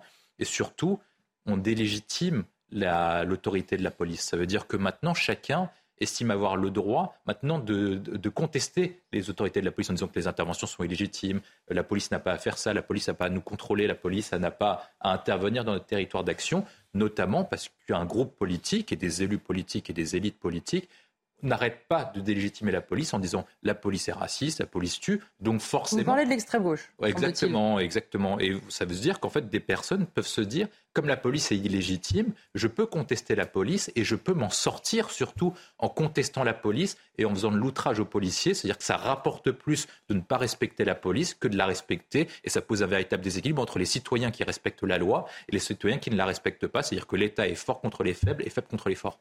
Erwan Barrio. Oui, euh, il y a une sociologue qui m'expliquait récemment que désormais, la sociologie n'a plus cours et qu'il faut de plus en plus parler d'éthologie, c'est-à-dire euh, de sciences qui étudient euh, les animaux, et y compris les animaux humains, dans leur côté animal. Là, il y a un côté très animal de mordre le pouce de quelqu'un et d'en couper un bout, oui. Exactement. On parle d'ensauvagement de la société, on parle aussi de décivilisation. Euh, oui, c'est ça. Euh, c'est-à-dire que même les animaux, a priori, euh, ne sont pas dans le cannibalisme. certains, mais ils sont relativement rares. Donc on, parle de, décivilisation. En réalité, il faudrait presque parler de déshumanité. C'est-à-dire qu'on on est en train de perdre une partie de notre humanité. La civilisation, c'était de dire, bah voilà, on ne mord pas son voisin quand même, on n'est pas totalement des, des orang-outans, on est une civilisation, on est des êtres humains qui se respectons. Et là, on est dans, un, dans une dégradation totale, c'est-à-dire qu'on est en train petit à petit de revenir à notre, à notre statut animal. Heureusement, pas, pas tous, euh, mais on voit que dans la société, il y a de plus en plus de poches finalement, de gens qui se mordent, euh, qui, qui aboient, euh, qui se frappent, etc. Et donc, c'est pas seulement la décivilisation, c'est aussi la déshumanité. Tout à l'heure, vous parliez de l'Empire romain. Ce qu'ont dit les Romains, c'était très simple. Il y a nous et il y a les barbares. Voilà. Voilà. Parce que c'est pas, ça peut être un bon point de comparaison. C'est contesté par Sandrine Rousseau, effectivement, cette dialectique, mais il faut à un moment donné se positionner par rapport euh, euh, aux barbares et effectivement euh, le, le limès, la, la, frontière entre Rome et les barbares euh, a toujours cours. Le problème, c'est que on a des enclaves dans notre territoire qui sont des petits, euh, des petites poches finalement de, de barbares. Régis Sommier sur cette euh, agression, c'est assez peu croyable en fait quand on voit ce qui se passe pour une interpellation. Mmh. Ce policier perd un bout de son doigt. Il, perd un bout de son doigt pour une interpellation qui me semble pas. Alors, je, je prends des précautions quand même, mais d'une extrême violence à la base. Euh, il avait des écouteurs une... sur une trottinette et il oui. circulait au milieu des gens, gênant un petit peu, quoi. Enfin, en gros, il y avait peut-être un comment une, une, il a peut-être attenté à la euh, au code de, de conduite. Enfin, oui, peut-être qu'il y avait oui. voilà, il ne devait pas être sur un vélo. Enfin, on n'est pas face à quelqu'un qui euh, un, un, un, trafiquant de drogue ou quelqu'un qui, qui essaye d'échapper aux policiers euh, et qui se retrouve à, à, comment euh, je dirais poussé dans ses retranchements, euh, prend le policier, mord le policier on est euh, cette, cette, cette, situation aurait, aurait dû se, se, résoudre absolument pacifiquement. Et là, je reviens sur ce que disait William tout à l'heure. Euh, c'est vrai qu'on est euh, dans une situation où les gens, alors je dis pas tout évidemment, il y a des, il y a, il y a, mais il y a une partie des individus qui pensent qu'ils peuvent se faire justice eux-mêmes, ou en tout cas qui pensent que l'autorité avant, c'était, on parlait de la peur du policier, on parlait de la, on, avait, euh, nous, quand on a grandi, on était quand même euh, euh, très, un, je dirais, inspiré par cette idée ou craintif justement du fait que la police, quand la police arrive. Et regardez d'ailleurs, ce qui est quand même intéressant, c'est dans les anciens films de poli policiers, quand la police arrive, les bandits s'en vont. Enfin, je, je ah, aujourd'hui, dans les nouveaux films, on ne peut pas dire police, avoir des voitures qui s'arrêtent, c'est pas crédible. La police monte des opérations commando pour aller dans certains quartiers. Euh, je pense, je pense à Bac Nord en particulier. Mais là, euh, c'est un individu qui dit je suis, je suis dans mon droit, ou en tout cas dans ce que j'estime être mon droit, et un policier vient attenter à mon droit, et donc je me défends. Et, et, et, là, on, on, est dans une inversion totale euh, dans, dans, plusieurs sujets desquels on a débattu euh, aujourd'hui. On est dans cette inversion totale du rapport de force. Mais euh, voilà, le, le, le, la, la, où est l'autorité de la police là-dedans? C'est quand même incroyable. Mais... Erwan, et puis après, Georges. Oui, on parlait du traitement de la police dans les films.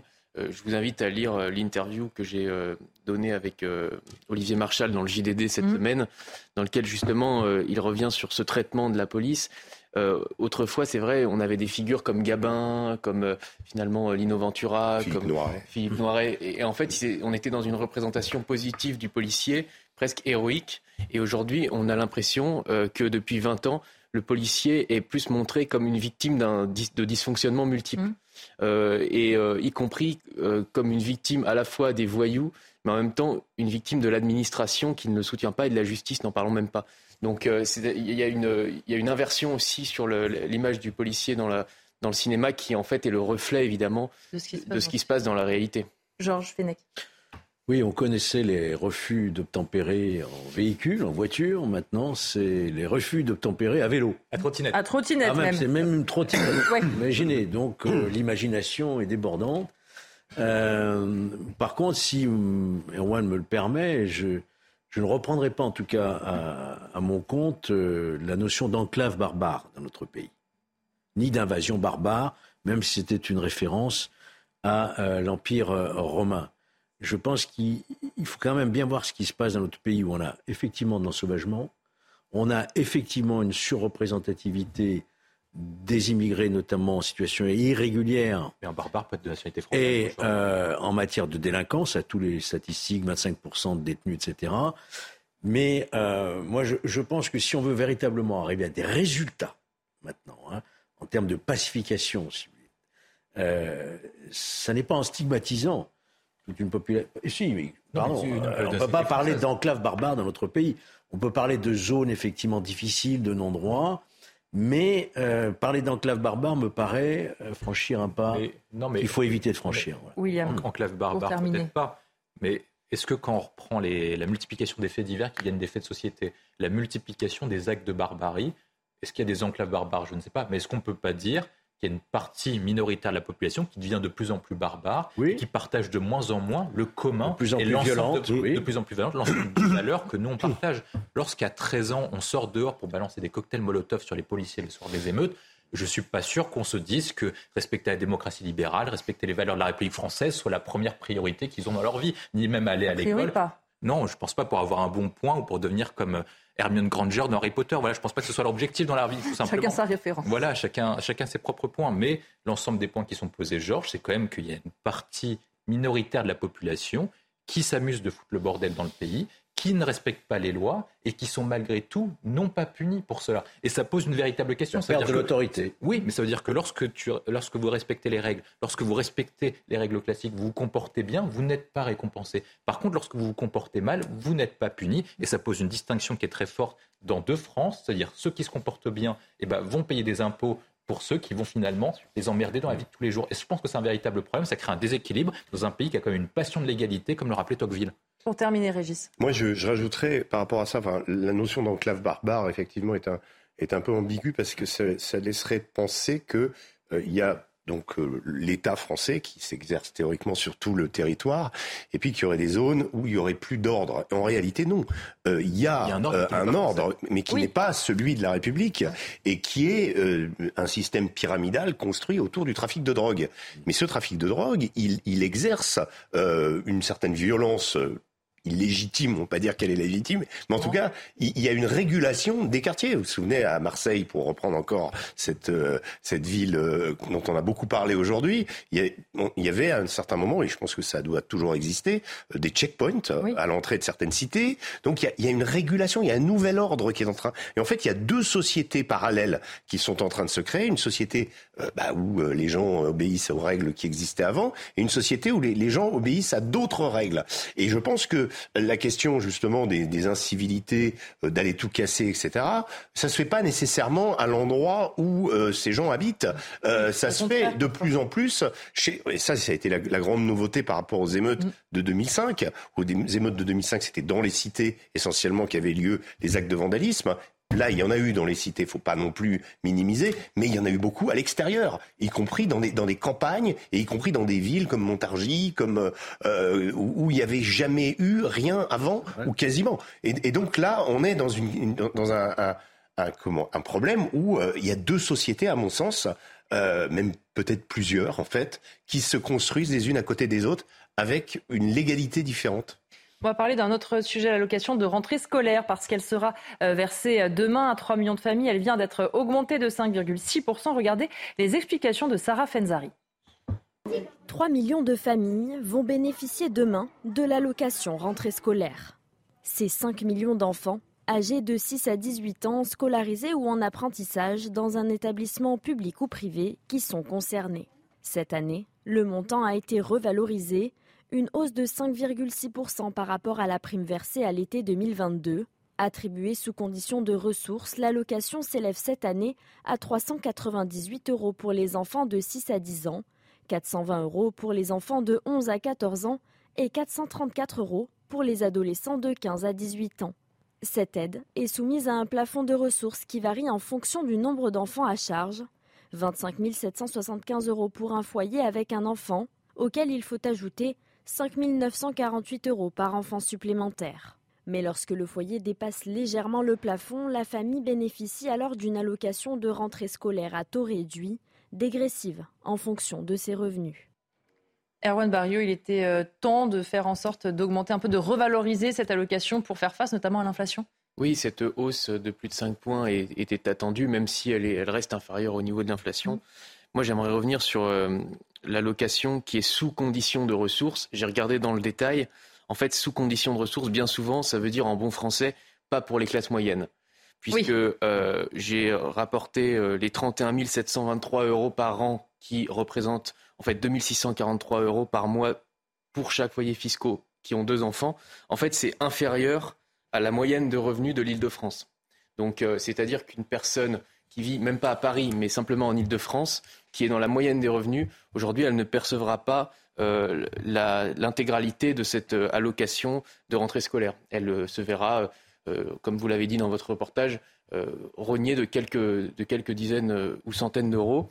Et donc, on voit bien que les droits qui, à l'origine, sont faits pour être universels, aujourd'hui, ce sont en fait des droits des quartiers populaires qui excluent en réalité les classes moyennes françaises.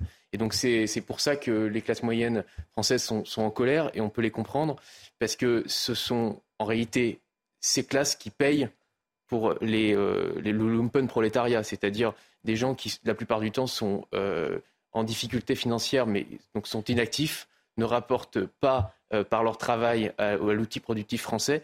Et donc on va demander, parce qu'on ne demande pas aux milliardaires de payer, hein, on sait comment ça fonctionne l'évasion fiscale, ce sont les classes moyennes qui payent pour les classes euh, inférieures. Et ça, c'est, on peut remercier les socialistes pour ça. Euh, et d'ailleurs la droite qui, euh, depuis, les, depuis 10 ans, sont main dans la main pour exclure les classes moyennes de tout, quasiment tous les dispositifs d'aide sociale. Vous êtes d'accord, Georges Fenech, avec ce constat non, on, pas, on a quelques points de désaccord. C'est pas grave, ça arrive. Non, mais je, pense que les classes moyennes, effectivement, ont souvent été sacrifiées hein, en termes de fiscalisation. Euh, je gagne trop pour pouvoir en bénéficier, mais je gagne pas assez non plus pour pouvoir véritablement euh, élever dans des conditions euh, dignes ma famille. Mais je ne sais pas quoi rajouter de plus à ce que vient de dire Erwan sur le fond, parce qu'en réalité, on voit bien que ces revalorisations ne vont pas bénéficier à tout le monde. Et c'est toujours le même sujet, effectivement, des classes moyennes. Alors, je suis un petit peu en contradiction, j'en ai conscience dans ce que je suis en train de dire, mais euh, je ne crois pas qu'on ait fait. Enfin, la droite à laquelle j'ai appartenu a quand même pris soin à certains moments, si vous voulez. C'est pas nous, par exemple, c'est pas la droite qui a supprimé l'universalité des allocations familiales. Ah Et donc, on a quand même préservé. Euh, voilà. Hum. Régis Le Sommier, sur cette euh, allocation, effectivement, certains disent on est dans cette, cet entre-deux, on ne va pas la toucher parce qu'on est trop payé en théorie. Et en même temps, on n'arrive pas forcément à finir les fins de mois, on n'a pas accès à cette allocation. Mais c'est vrai d'ailleurs pour un certain nombre d'autres allocations et d'autres aides qui ne sont pas du coup accessibles à cette classe moyenne basse, entre guillemets, comme on dit. Oui, c'est, ça se répercute, mais il faut, il faut faire attention parce que euh, je mets pas, je, je, je, je, renvoie pas dos à dos la droite ou la gauche, mais euh, il y a un phénomène qui s'est produit il y, a, il, y a, il y a trois ans, qui a été le phénomène des gilets jaunes, qui n'est pas une, une explosion de violence liée euh, aux classes populaires, mais précisément aux classes moyennes qui progressivement ont été déclassées. C'est-à-dire qu'en fait, ce sont des gens qui ont eu l'impression, le sentiment que l'État les abandonnait, que de subir véritablement une injustice précisément parce qu'ils étaient habitués à payer leurs impôts, à payer leurs amendes, à se comporter de façon absolument impeccable vis-à-vis de l'autorité, et que tout à coup, euh, ben on les avait laissés. Voilà, ils, avaient une partie. Hein, je ne parle pas de toutes les, classes moyennes, mais la frange la plus basse des classes moyennes a eu l'impression euh, d'être véritablement sacrifiée, et ça a fait un mouvement quand même euh, d'importance, euh, déclenché par une question euh, de, de, carburant. Mais, euh, mais en tout cas, c'est là où il faut faire très attention avec ces fameuses classes moyennes dans l'histoire. On sait que dans les années 30, elles ont eu beaucoup d'importance dans l'histoire des pays. Et, et aujourd'hui, il faut y faire, y faire attention. Alors les allocations, en effet, doivent en priorité toucher ceux qui sont les plus nécessiteux, mais ne pas laisser l'impression que les autres n'en bénéficient pas parce que eux, ils travaillent euh, euh, de façon assez, euh, assez assidue pour essayer justement de, maintenir la tête au-dessus de l'eau. William T, pour terminer rapidement. je pense que le premier point, c'est de se dire qu'est-ce qu'on veut comme vision et qu'est-ce qu'on veut comme société.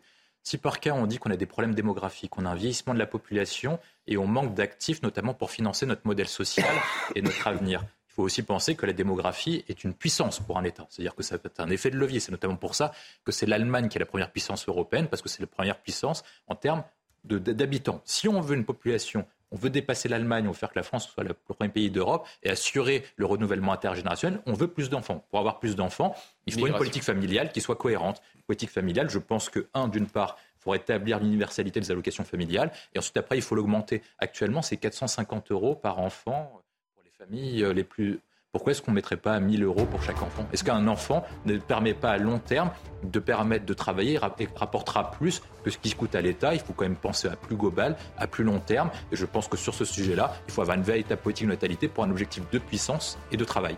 Merci à tous les quatre. On se retrouve dans un instant pour la dernière partie de l'heure des pros. Restez avec nous à tout de suite. Pour la dernière partie euh, de l'heure des pros. On va parler santé à présent parce que la crise des urgences se poursuit à bas bruit et c'est au tour du SAMU d'être touché depuis plus d'un mois maintenant. Les assistants de régulation euh, médicale sont en grève illimitée. Ce sont les personnels que vous avez au téléphone quand vous appelez le SAMU. Plus de la moitié des centres départementaux en France sont concernés. Une grève qui peine à se faire entendre puisque ces salariés continuent évidemment malgré tout de travailler. On regarde ce sujet signé Dounia Tangour. Une grève passée sous silence ou presque, celle des assistants de régulation médicale du SAMU. Pourtant très suivie, la grève illimitée a débuté le 3 juillet dernier et recouvre près de trois quarts du territoire français. Sur les 100 centres départementaux du SAMU, 69 sont touchés. Les ARM dénoncent notamment une surcharge de travail. La grève a débuté suite à, la mise en place du tout appel au 15 euh, pour euh, désengorger les services d'urgence comme le souhaite euh, notre président de la République. C'est un, surcroît d'activité pour les, pour les statuts et notamment pour les assistants de régulation médicale. Une meilleure reconnaissance de leurs conditions de travail ou encore une augmentation salariale figurent parmi les principales revendications de la profession. On, aimerait que le, ministère et le gouvernement euh, comprennent un peu la, pénibilité de notre travail. À l'heure actuelle, on, demande une prime de pénibilité de 120 euros par mois pour euh, chaque agent qu'il soit certifié ou non. Et on demande également que notre euh, certification actuelle devienne un diplôme d'État comme tous les professionnels de santé. Une grève qui passe donc inaperçue puisque les ARM du SAMU continuent de répondre aux appels des Français malgré des urgences déjà saturées et le manque de personnel soignant. On rappelle que notamment pendant cette période estivale, dans les zones touristiques, c'est plus de 30% euh, d'appels euh, en plus. Euh, William T, on voit que l'hôpital craque de partout. On voyait qu'hier, ce sont parfois des médecins généralistes qui viennent à proximité des hôpitaux pour assurer les premières urgences. C'est des solutions bout de ficelle, comme là, c'est une grève qui n'est évidemment pas visible parce qu'ils maintiennent le, service d'urgence. Mais pourtant, on avait le Ségur de la Santé qui donc n'a vraiment rien réglé. Bah, ça pose une véritable question en termes de politique de santé. Nos dépenses par habitant ont explosé. On dépense à peu près le même niveau de dépenses par habitant pour notre santé que l'Allemagne. Pourtant, nous avons beaucoup moins de lits, ça a été révélé par la crise sanitaire. Les soignants sont moins bien payés. Et ensuite, après, les médecins généralistes sont moins bien payés. Donc il y a forcément un problème quelque part. Il y a forcément de l'argent qui est mal utilisé. Parce que est-ce qu'on peut critiquer le gouvernement sur la gestion de la crise sanitaire Éventuellement, mais ils ont mis des moyens supplémentaires. On parle de 20 milliards d'euros par an. L'hôpital aujourd'hui n'est pas le résultat que de, la gestion d'Emmanuel Macron, loin s'en faut. De François Hollande ou de Nicolas Sarkozy, ça reprend depuis très longtemps. Le point qu'on doit se poser, c'est est-ce que notre politique est viable à long terme? L'hôpital fait face à de nombreux défis un vieillissement de la population qui demande des soins qui sont de plus en plus chers et donc d'une situation d'urgence qui réclame beaucoup plus de personnes. Une concentration de la population dans les métropoles qui conduit forcément à un engorgement des, des hôpitaux les plus exposés et les plus risqués. Donc se pose la question de comment vous faites pour pouvoir gérer ça. Le point, c'est point, je pense qu'il faut tout réorganiser, notamment sur la part administrative, sur la part de gestion. Il faut rappeler que les ARS, le volet administratif, représente 33% des dépenses. C'est peut-être des dépenses qu'on aurait pu concentrer davantage sur les infrastructures, la création d'hôpitaux, et revaloriser et revaloriser les soignés, c'est-à-dire moins d'administratifs, plus de soignants. Ça permettra peut-être de désengorger un peu les hôpitaux et de soulager un peu l'hôpital public qui est en pleine crise. Erwan Barrio, effectivement, on voit tous les services en sont euh, au même point entre les grèves, le ras-le-bol, les maternités euh, qui ferment, les médecins traitants qu'on ne trouve pas. On se dit, notre système de santé, quand on dit qu'il est à bout de souffle, tous ces exemples donnent tout leur sens. Oui, en plus de l'effet euh, structurel que vous venez de rappeler, il y a aussi l'effet conjoncturel de l'été. Bien sûr. Puisque la plupart des, enfin, des généralistes, en tout cas beaucoup de généralistes sont en vacances et nombre d'hôpitaux sont, sont, fermés. Ce qui fait qu'il y a eu un regain d'activité pour ces ARM qui est de l'ordre de 30%. Et donc, effectivement, euh, il revendique euh, de meilleures conditions de travail, euh, une prime d'été de 100 euros, d'adaptation à de nouvelles grilles et des embauches. Il réclame voilà, 800 embauches. Donc c'est c'est vrai qu'on peut entendre leurs revendications puisqu'ils sont indispensables. À chaque fois qu'on appelle le 15, c'est sur ces personnes-là qu'on qu'on tombe. Donc ils sont vraiment indispensables pour la santé aujourd'hui. Et en tout cas, ce qu'on voit surtout, c'est qu'il y a un paradoxe dans la santé qu'on pourrait appeler peut-être le paradoxe McKinsey, c'est qu'à chaque fois qu'on cherche à rationaliser entre guillemets les dépenses de santé, en fait, on, en génère davantage. On l'a vu par exemple avec le T2A, la tarification à l'acte. C'est-à-dire que plus on cherche à encadrer, plus on crée des structures administratives invasives pour les médecins qui n'ont pas évidemment de vocation médicale et qui génèrent des coûts supplémentaires en reporting, en administratif et qui ne sont pas des soins. Et en, en 2020, euh, il y avait un papier qui était sorti, je crois, dans les échos, qui disait que 35% des emplois à l'hôpital public étaient des emplois administratifs et techniques, ce qui est le plus haut niveau d'Europe. Donc euh, il y a peut-être un moment donné, il faut se poser la question du trop-plein de contrôle administratif euh, dans nos hôpitaux publics. Georges Fenech, plus largement, on l'avait vu l'été dernier, il y avait un certain nombre de ministres de la Santé qui s'étaient interrogés sur la situation de l'hôpital et les urgences. Tous les ministres de la Santé, depuis plus de 20 ans, faisaient le même diagnostic. L'hôpital est à bout, les urgences ne fonctionnent plus. Donc le diagnostic, on l'a. En revanche, les ministres passent, toutes tendances politiques confondues, et on a l'impression que rien ne change.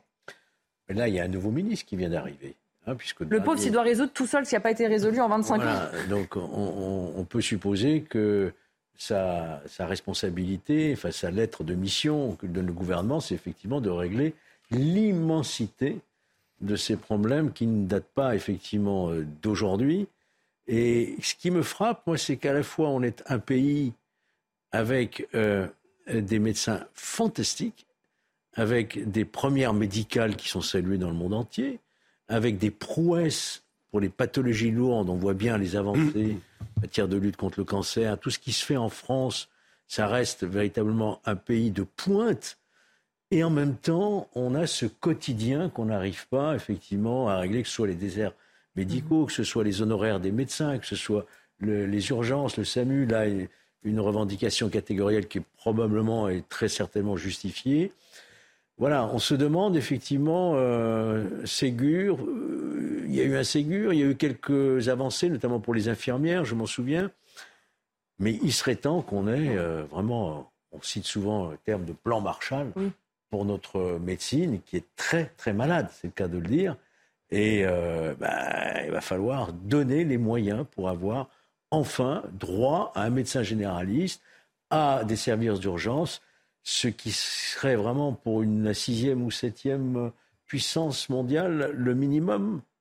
C'est vrai, Régis Le Sommier, qu'il y a ce, cette contradiction entre, comme le disait Georges, une médecine de pointe qui peut être euh, très efficace, pionnière, mais par contre, pour trouver un médecin généraliste, pour pouvoir aller aux urgences, eh bien, il y a beaucoup de territoires, et d'ailleurs pas euh, qu'à la campagne. Paris fait partie des déserts médicaux où en fait on n'y arrive pas. Non, on n'y arrive pas. Euh, parfois même euh, quand on utilise Doctolib, parfois les, délais d'attente sont complètement incroyables. On nous repousse à des mois pour un dermatologue ou n'importe quel spécialiste. C'est assez, assez alarmant de voir ça. Moi, ce qui m'a frappé ces, derniers jours, c'est de...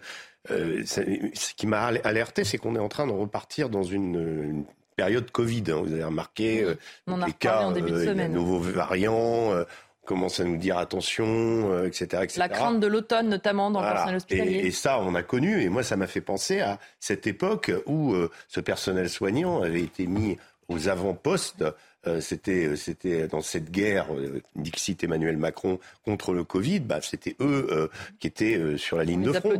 Et on avait dit il faudra le système de santé après, il faudra le traiter en priorité. Alors il y a eu le Ségur, mais on se rend compte qu'en fait pas vraiment grand chose n'a été fait, alors qu'on devait justement à ce personnel qui s'est sacrifié sans savoir, d'ailleurs parfois au départ, s'ils allaient y laisser leur peau. Certains l'ont fait, mais donc c'est je trouve ça incroyable qu'on n'ait pas pu, à la base de ça, quand on a connu ces, deux années de Covid avec une pandémie euh, euh, exceptionnelle, hein, une situation exceptionnelle, qu'on n'ait pas pu au moins commencer par vraiment réformer notre système et puis euh, faire en sorte que euh, euh, voilà cette cette cette bureaucratie tentaculaire qui s'est immiscée, qui fait, je crois que pour deux, pour trois personnels, il y a un soignant et deux administratifs. comment en est-on arrivé à des degrés justement de de, de paperasse comme ça et, et, un engorgement total puisque le rapport justement entre la médecine de ville et la médecine, enfin justement les médecins en ville et euh, ceux dans les hôpitaux, qui fait qu'il euh, y a un engorgement qui se fait et qu'on n'y arrive plus. Quoi. On va parler maintenant euh, international puisque la justice de Géorgie a inculpé euh, lundi l'ex-président américain Donald Trump et 18 autres personnes pour leur tentative présumée illicite d'obtenir l'inversion du résultat de l'élection de 2020 dans cet État clé. Il s'agit de la quatrième inculpation pénale en euh, moins de six mois pour Donald Trump. On rappelle évidemment qu'il est en campagne pour la primaire républicaine pour reconquérir la Maison-Blanche en 2024. Alors évidemment, l'ancien président n'a pas tardé à réagir. Il explique notamment qu'il ne se rendra jamais. Il écrit que le communisme a finalement atteint les américaine contente de l'atteindre en pleine campagne. Régis Le Sommier sur cette nouvelle actualité pour Donald Trump. Nouvelle actualité, mais qui suit la précédente, hein, dans laquelle il avait été accusé de complot contre l'État, euh, avec justement ces pressions qu'il avait exercées, euh, notamment par le biais de ses avocats, euh, au moment de l'élection, pour essayer localement de faire inverser la tendance quand en Géorgie, en Arizona, dans le Nevada, les, résultats étaient extrêmement euh, comment serrés. Il euh, faut savoir qu'aux États-Unis, il faut le rappeler, hein, ce sont les grands électeurs qui désignent le président.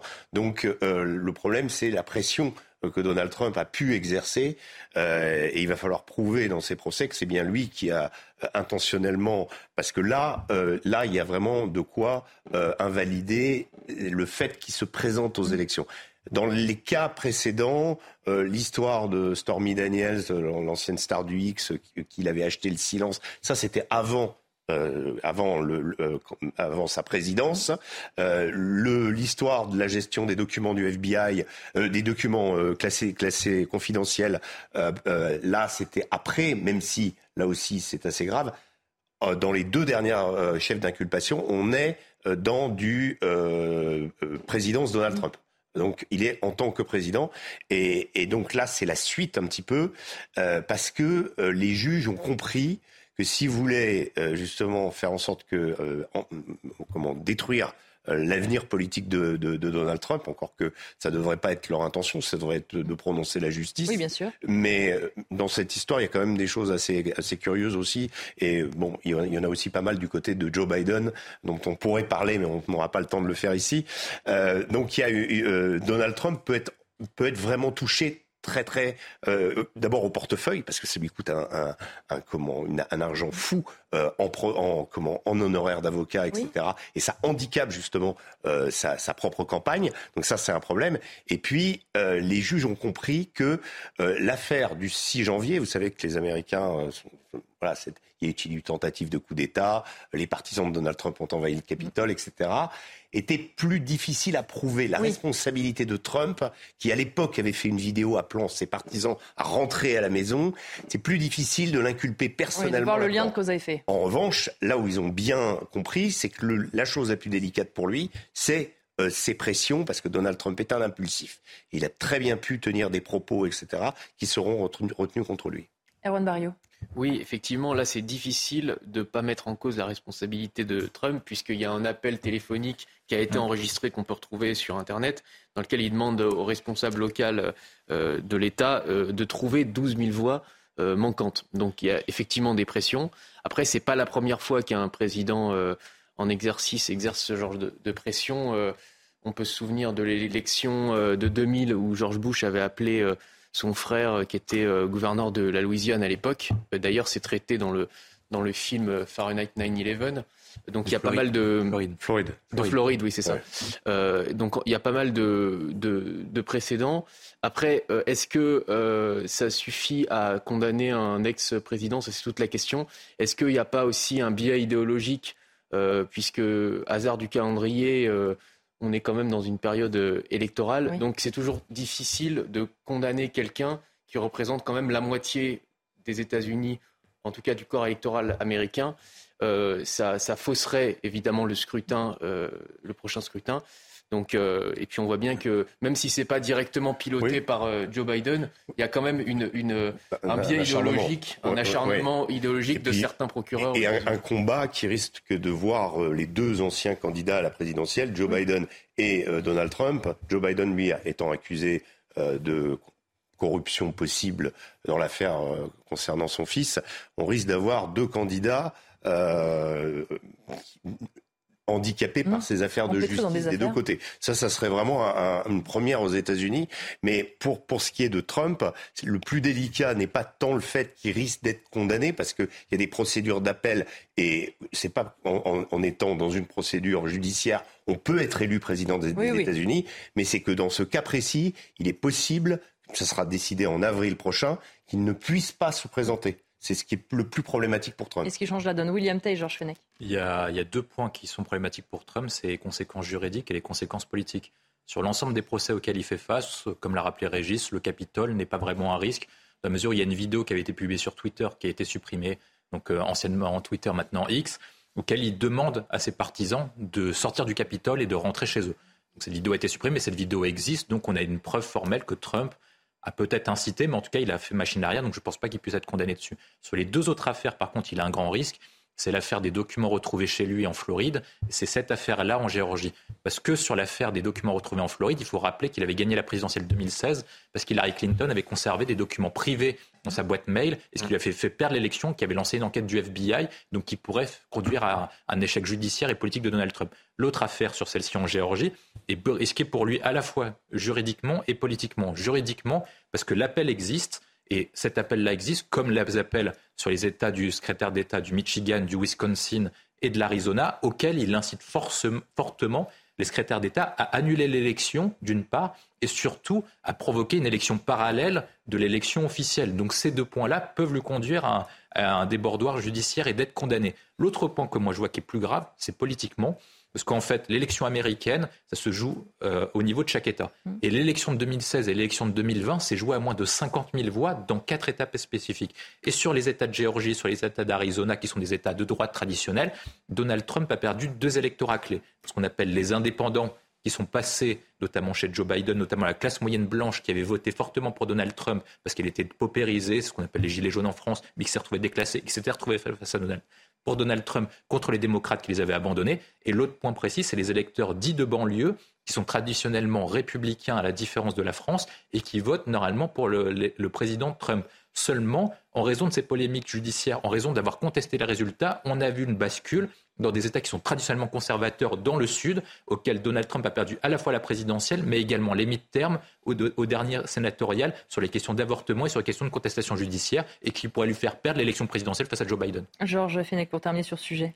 Pour terminer très rapidement, je, je trouve assez effrayant, si vous voulez, que aux États-Unis, aujourd'hui, il y a deux candidats qui sont l'un et l'autre quasiment nonagénaires. Mmh. Mmh et qui sont empêtrés euh, dans des affaires judiciaires. À un moment où il y a une guerre entre la Russie et l'Ukraine, à un moment où va se poser très sérieusement la question de Taïwan, donc un monde euh, dangereux et un affaiblissement forcément de la puissance américaine, à laquelle nous sommes liés par l'OTAN et par toute une histoire, je trouve que ce n'est pas des bonnes nouvelles pour le, le monde, en réalité, ce qui est en train de se passer aux États-Unis, et on ne sait pas ce que va donner la prochaine élection présidentielle.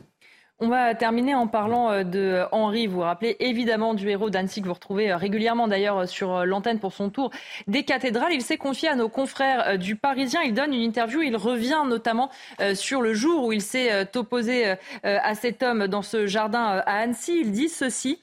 Je marchais dans le parc quand j'ai vu ce taré à 20 mètres s'en prendre à des enfants. Je me précipite vers lui, il se retourne, essaye de me planter, j'esquive, je lui mets des coups de sac, après je le poursuis. Bref, je n'irai pas plus loin, je ne veux pas me replonger dedans, je veux que ça reste flou. Et quand on l'interroge sur le courage qu'il a fallu évidemment pour faire face euh, à cet agresseur, il mhm. dit on est capable d'agir efficacement à partir du moment où l'on refuse de courber la tête face au mal. Si j'ai pu réagir de cette façon, c'est parce que cela faisait deux mois que je me nourrissais de beaux, d'essentiel. Le mal que faisait ce pauvre type m'est apparu insupportable. Erwan Barrio, quand on voit de la manière dont il revient sur ce qui s'est passé, on se rend compte aussi de, l'acte de courage, de bravoure, on en a beaucoup parlé, mais euh, du courage vraiment qu'il a fallu euh, pour se dire on peut ne pas courber la tête face au mal et on peut prendre les risques qu'il a pris pour sauver ses enfants et leur famille. Oui, c'est un acte de bravoure exceptionnel. Ça nous montre que on est dans une époque trouble, mais il y, a, il y a encore des héros. Et on peut même euh, se poser la question de savoir si c'est pas justement parce qu'on est dans une époque trouble qu'il y a des héros qui mmh. émergent. Euh, et puis moi, la deuxième question aussi que je me pose quand je vois cet acte, cet acte extraordinaire, je me demande s'il avait été athée, est-ce qu'il aurait fait la même chose? Certainement. Il parle beaucoup évidemment de sa foi dans les raisons qui l'ont conduit à intervenir. C'est certainement qu'il y a des, gens athées qui auraient fait la même chose, parce qu'il reste, euh, je pense, en eux un, substrat euh, de morale euh, et de connaissance du bien et du mal. Mais il est certain qu'une société totalement athée, totalement relativiste, dans laquelle finalement plus personne ne partagerait de valeurs communes et où la séparation entre les valeurs bonnes et les valeurs mauvaises se serait totalement estompée, il est certain qu'on euh, on aurait moins de héros, c'est sûr. Régis Le Sommier euh, moi, moi, je ne suis pas tout à fait d'accord. Je pense que l'athéisme, c'est un cadre qui permet, dans la République, euh, de, toutes les religions de coexister. Maintenant, les valeurs auxquelles se réfère Henri, qui sont les miennes, peuvent en effet pousser et devraient normalement nous conduire à euh, tous les jours faire des actes, des, actes exceptionnels. Euh, on ne demande pas d'aller euh, comment de se mettre, mais ça c'est une question de, de, de, conscience, une question de choix. ce qui s'est passé avec Henri me rappelle ce qui s'était passé avec Arnaud Beltrame, mm. qui lui avait été plus loin encore donnant sa vie. Il fait référence d'ailleurs. Oui, oui, oui, absolument. Hmm. Et euh, donnant sa vie, mais là, euh, comment euh, lui aussi, il aurait pu se prendre un coup de couteau. quand on voit la, taille de la lame et la détermination de l'individu, il a été quand même très très courageux. je crois, je crois que en fait, c'est une question de ce que, ce que l'exemple de Henri.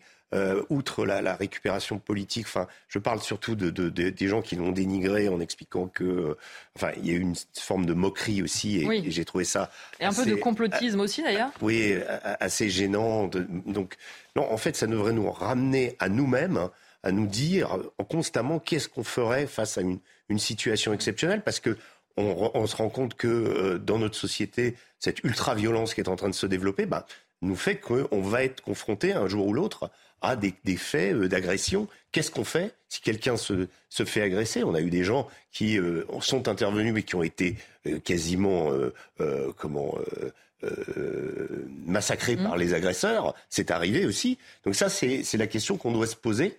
C'est face et, et, et, je trouve qu'aujourd'hui, cette ultra-violence qui s'est développée, nous, nous, nous met face à nous-mêmes. C'est-à-dire que l'État ne peut plus être là tout le temps. Euh, la police n'est pas là tout le temps pour nous aider. Non, pas dans chaque et, et souvent, bah, il y a une question de vie ou de mort, et c'est à nous de décider. On est obligé de se poser la question qu'est-ce que j'aurais fait à sa place en tout cas. Voilà. Et on va regarder une autre citation justement d'Henri parce que quand le journaliste l'interroge sur le fait qu'il ait utilisé euh, le terme taré pour parler euh, de ce forcené, il dit je ne dis pas ça de façon méprisante, je le plains sincèrement et je lui ai d'autant plus pardonné que je ne suis pas persuadé qu'il avait conscience de ce qu'il faisait, William Tay. Moi, j'emploie le même terme que lui, donc euh, je ne vais pas. oui, vous l'avez beaucoup utilisé aujourd'hui. Oui. Vous avez changé après, mais régulièrement, taré, déséquilibré, qu'importe. La, question essentielle, il y a deux questions en fait qui sont posées à travers le témoignage d'Henri. Le premier, c'est effectivement ce que vous aviez rappelé, c'est comment faire en fait en situation individuelle si l'État est défaillant face à la, multitude de personnes déséquilibrées. Est-ce que la personne est responsable? Comment se comporter? Est-ce qu'il faut intervenir soi-même? Et ça modifie notre type de comportement. Là où habituellement on faisait confiance à la puissance publique pour intervenir, mmh. est-ce que la puissance publique est en capacité d'intervenir rapidement et efficacement? Donc se pose la question de la méthode de défense. Mais si par cas, en plus, si par cas vous intervenez, il ne faut pas être condamné non plus. Ça, c'est un autre point. Ensuite, après, sur le point que soulève Henri, je pense que souvent, comme ça a été rappelé tout au long de l'histoire, c'est pendant les périodes de crise que naissent les grands hommes. Et on voit bien qu'on est en période de crise et on voit bien que dans la multitude en France et dans l'ensemble des pays, des héros émergent. Et je pense que même si par cas ils peuvent avoir des difficultés, il faut valoriser ce type de comportement, il faut les mettre en valeur parce que ça incite les gens à trouver des exemples et trouver des modèles qui puissent les faire tourner davantage vers le bon chemin que vers le mauvais, alors qu'on parle de problèmes d'éducation et de sens moral et de vocation tout au long de leur vie. Georges Fenech, c'est important effectivement d'avoir euh, des héros comme lui qu'on peut médiatiser, qu'on met en avant. Ça peut être des figures de référence aussi pour certains jeunes. C'est un exemple, effectivement. Des héros, nous en avons eu le 13 novembre 2015. Nous en avons eu pour Charlie Hebdo, souvenez-vous. Nous en avons eu à Trèbes. Et puis, euh, une pensée pour nos 52 soldats qui sont morts mmh. euh, pour défendre euh, des populations victimes du terrorisme et de ces guerres en Afrique. Donc euh, cette image euh, d'Henri, elle est belle. Euh, c'est la jeunesse qui n'a pas peur, c'est la jeunesse qui redresse la tête face à la violence, face à la, barbarie, pour reprendre ce terme, et qui, lui, est motivé par sa foi, mais on peut être motivé aussi, en dehors de la foi, par des valeurs qu'on partage. pense que ça a été le cas de, ceux qui sont rentrés au Bataclan pour sauver des victimes, ceux qui effectivement se sont interposés au Stade de France, je me souviens. Donc voilà, c'est une très belle image. Moi, j'attends avec beaucoup de beaucoup d'intérêt le prochain documentaire qui lui sera consacré, je crois, mm. l'année prochaine sur son parcours, son chemin des cathédrales. Euh, qui l'inspire beaucoup et qui euh, le rend d'une certaine façon aussi très très sympathique par son humilité. Il n'a pas cherché à tirer quelque profit que ce soit de sa, de sa notoriété soudaine il continue son chemin des, cathédrales. Et on rappelle d'ailleurs que vous retrouvez hein, régulièrement euh, des pastilles euh, d'Henri sur le chemin des cathédrales où il nous fait découvrir un certain nombre euh, d'édifices religieux. Erwan Barrio, en un mot pour terminer. Oui, en, un mot, je ne sais pas si c'est uniquement lié à sa foi chrétienne, mais ce que je veux dire, c'est qu'on a besoin de quelque chose qui nous dépasse. Dans le cas d'Arnaud Beltrame, c'était l'idée qu'il faisait de son propre devoir. effectivement, euh, on peut très bien et de sa foi également.